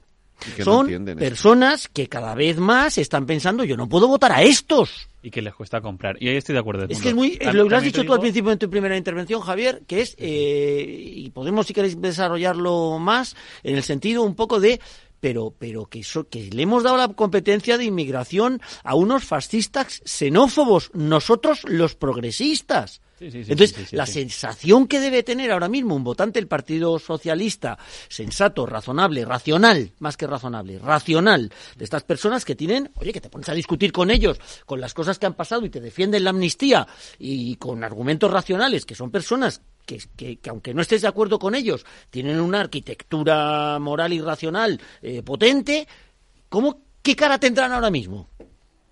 No, con esto de la inmigración, Pero- yo por eso Es que eso se me Pero mucho las pero pesa con la inmigración un poco por eso, Sí, ¿no? sí, sí, Porque no, sí, argumentalmente pesa- qué es pesa de más? comprar, pero nosotros que pensamos que las personas no son ilegales, Sí, sino sí. que están en situación irregular, con estos mantras que ha generado, que por cierto, que yo comparto, ¿eh? Que yo comparto, que yo lo he dicho muchas veces, no hay personas ilegales, hay personas irregulares y hay que acogerlos y, y lo sí, decimos. sí, y en claro. España no podemos vivir sin inmigrantes y el discurso xenófobo de Vox es asqueroso. Es asqueroso. Yo escucho unas cosas en el Congreso de los Diputados horribles, ¿no? Comparto muchas de las cosas que los votantes socialistas dicen sobre este tema de la inmigración, ¿no? Obvio, yo también. ¿Y hoy, ¿Y hoy cómo estarán estas personas? sí pero como Dejando la inmigración en manos De un de partido unos xenófobo. tipos... Pero o como sea, votante claro. socialista, que efectivamente puedes tener muchísimas contradicciones a la hora de decir cómo voy a apoyar que esto siga pasando, tampoco tienes una alternativa. Y ahí es donde viene. ahí vendrá el Bueno, nuevo partido pero- político pero que es- surgirá en breve. Pero, pero ahí es donde, pero ahí es donde realmente, que- pero ahí es No, donde no, tú realmente tú estos sigues, minutos sí, de sí, publicidad que te me brindáis Ya digo que te vamos a seguir criticando igual. Pero, pero ¿dónde ahí, pero ahí surge, pero ahí surge el problema de, en serio que es, es que si yo soy un socialista convencido, precisamente argumentado, con una arquitectura moral, teniendo claro que esos son mis principios, mis principios pueden pesar mucho más que votar al PP, a un PP con Vox. No, pero, pero, pero pues María es que hay que ver, hay que ver hasta dónde. Es que hay que ver hasta dónde. Las últimas elecciones, el 23 de julio, todos los, los analistas dicen siempre lo mismo y todo el mundo está de acuerdo. Yo creo que esto es una verdad unánime, ¿no? Que es España es un país de izquierdas, donde gobierna la derecha cuando la izquierda no sale a votar. Y este axioma, que hemos repetido todos mil millones de veces, ¿no? Como principio inmodificable de nuestra estructura social y política, mm, se ha quebrado el día 23 de julio. ¿Por qué? Porque el socialista que le ponen una cabra, poniendo el ejemplo siempre que ha utilizado el Partido Popular, ¿no? Eh, que le ponen una cabra como candidato a presidente del gobierno, no iba a votar a la cabra. Nunca iba a votar a la cabra. No votaba con una pinza en la nariz. No votaba al PP. Hasta ahora. Pero se quedaba hasta, Hasta ahora. ahora. Y eso es lo que yo- se ha es- roto. es- esa vale. es la cuestión. ¿Cuánto va a durar? Entonces, Pero- por eso, María José, hasta no, ahora- no- pero no pensemos, pero en el no hay hasta ahora no hay pesa alternativa mucho Vox. porque no van a votar al PP. Sí hay alternativa. mucho Vox. Sí, Sí, pero la alternativa es la Pero sí, abstención. pero si realmente No, vamos pero es que hasta eh, eh, lo que ha alternativa es la que ha abstención. sido lo de polarizar y la Claro. política de bloques le ha funcionado yo creo Ah, que es cortoplacista claro que porque. Esto funcionará un en el tiempo futuro. Vale, Pero si es que ha funcionado Sánchez, por si ahora día a día. Sí, Sí, si lo pero hemos hablado muchas veces, sí, si realmente Ha va- funcionado sí, hasta ahora. pero si realmente vamos- funcionando. Pero si vamos al discurso racional, yo creo que al final quizás es más emocional del que estamos hablando, pero hombre, racionalmente, es decir, la alternativa PP con un apoyo de Vox podrá ser lo que sea, pero es que los socios principales de investidura son un golpista de izquierdas, un, un filoterrorista marxista-leninista y, como decís neofascistas sí, nacionalistas. y que además- Entonces, para, un- decía antes Javi, pa- para, para un votante socialista en Andalucía o en Extremadura o en Asturias o en Castilla y León, pues hombre, a lo mejor Vox le da un asco horroroso y el PP a lo mejor Sí, pero el también. dinosaurio no era tan grande. Claro, pero no, y luego hay una diferencia, Claro. es que, claro, que tengan todos los elementos de juicio a la hora de votar, porque es en el mes de julio la amnistía era inconstitucional, y eso te lo decía desde Pedro Sánchez hasta el último cargo socialista. Y yo casualidad que un mes después la amnistía era plenamente constitucional. Es y una nunca... detrás de otra. Claro, entonces, al final yo creo que... varias. Sí, pero el problema es eh, la postura que emocionalmente el toma, la, pequeño, toma, el toma la izquierda respecto a Vox. Y luego es verdad que lo hemos hablado aquí muchas veces que cuando Vox llega a los partidos, llega a las instituciones, Porque no no nada, tienen. No, Claro. no tiene, iba a decir, no Castilla León- tienen- Claro, no tienen, León, vamos a ver, es una cosa- estamos, como dice el otro, no estamos en, horario, esta- estamos en horario infantil, Infantil. no tienen demasiada capacidad para desarrollar sus Nos ha políticas. pasado la- son unos vagos. Ha pasado volando Llaman, son unos la- vagos, la ¿no? tertulia. Vale, No o tenemos incluso, tienes a, No, nuestro vicepresidente favorito. No puedo creerme, lo acabo de mirar el reloj y son Sí, no, no, si nos 59. tenemos- que nos tenemos que ir. No, no, tenemos que seguir. Adiós, Javi. Adiós. Adiós. María. Adiós. Gracias. Chao.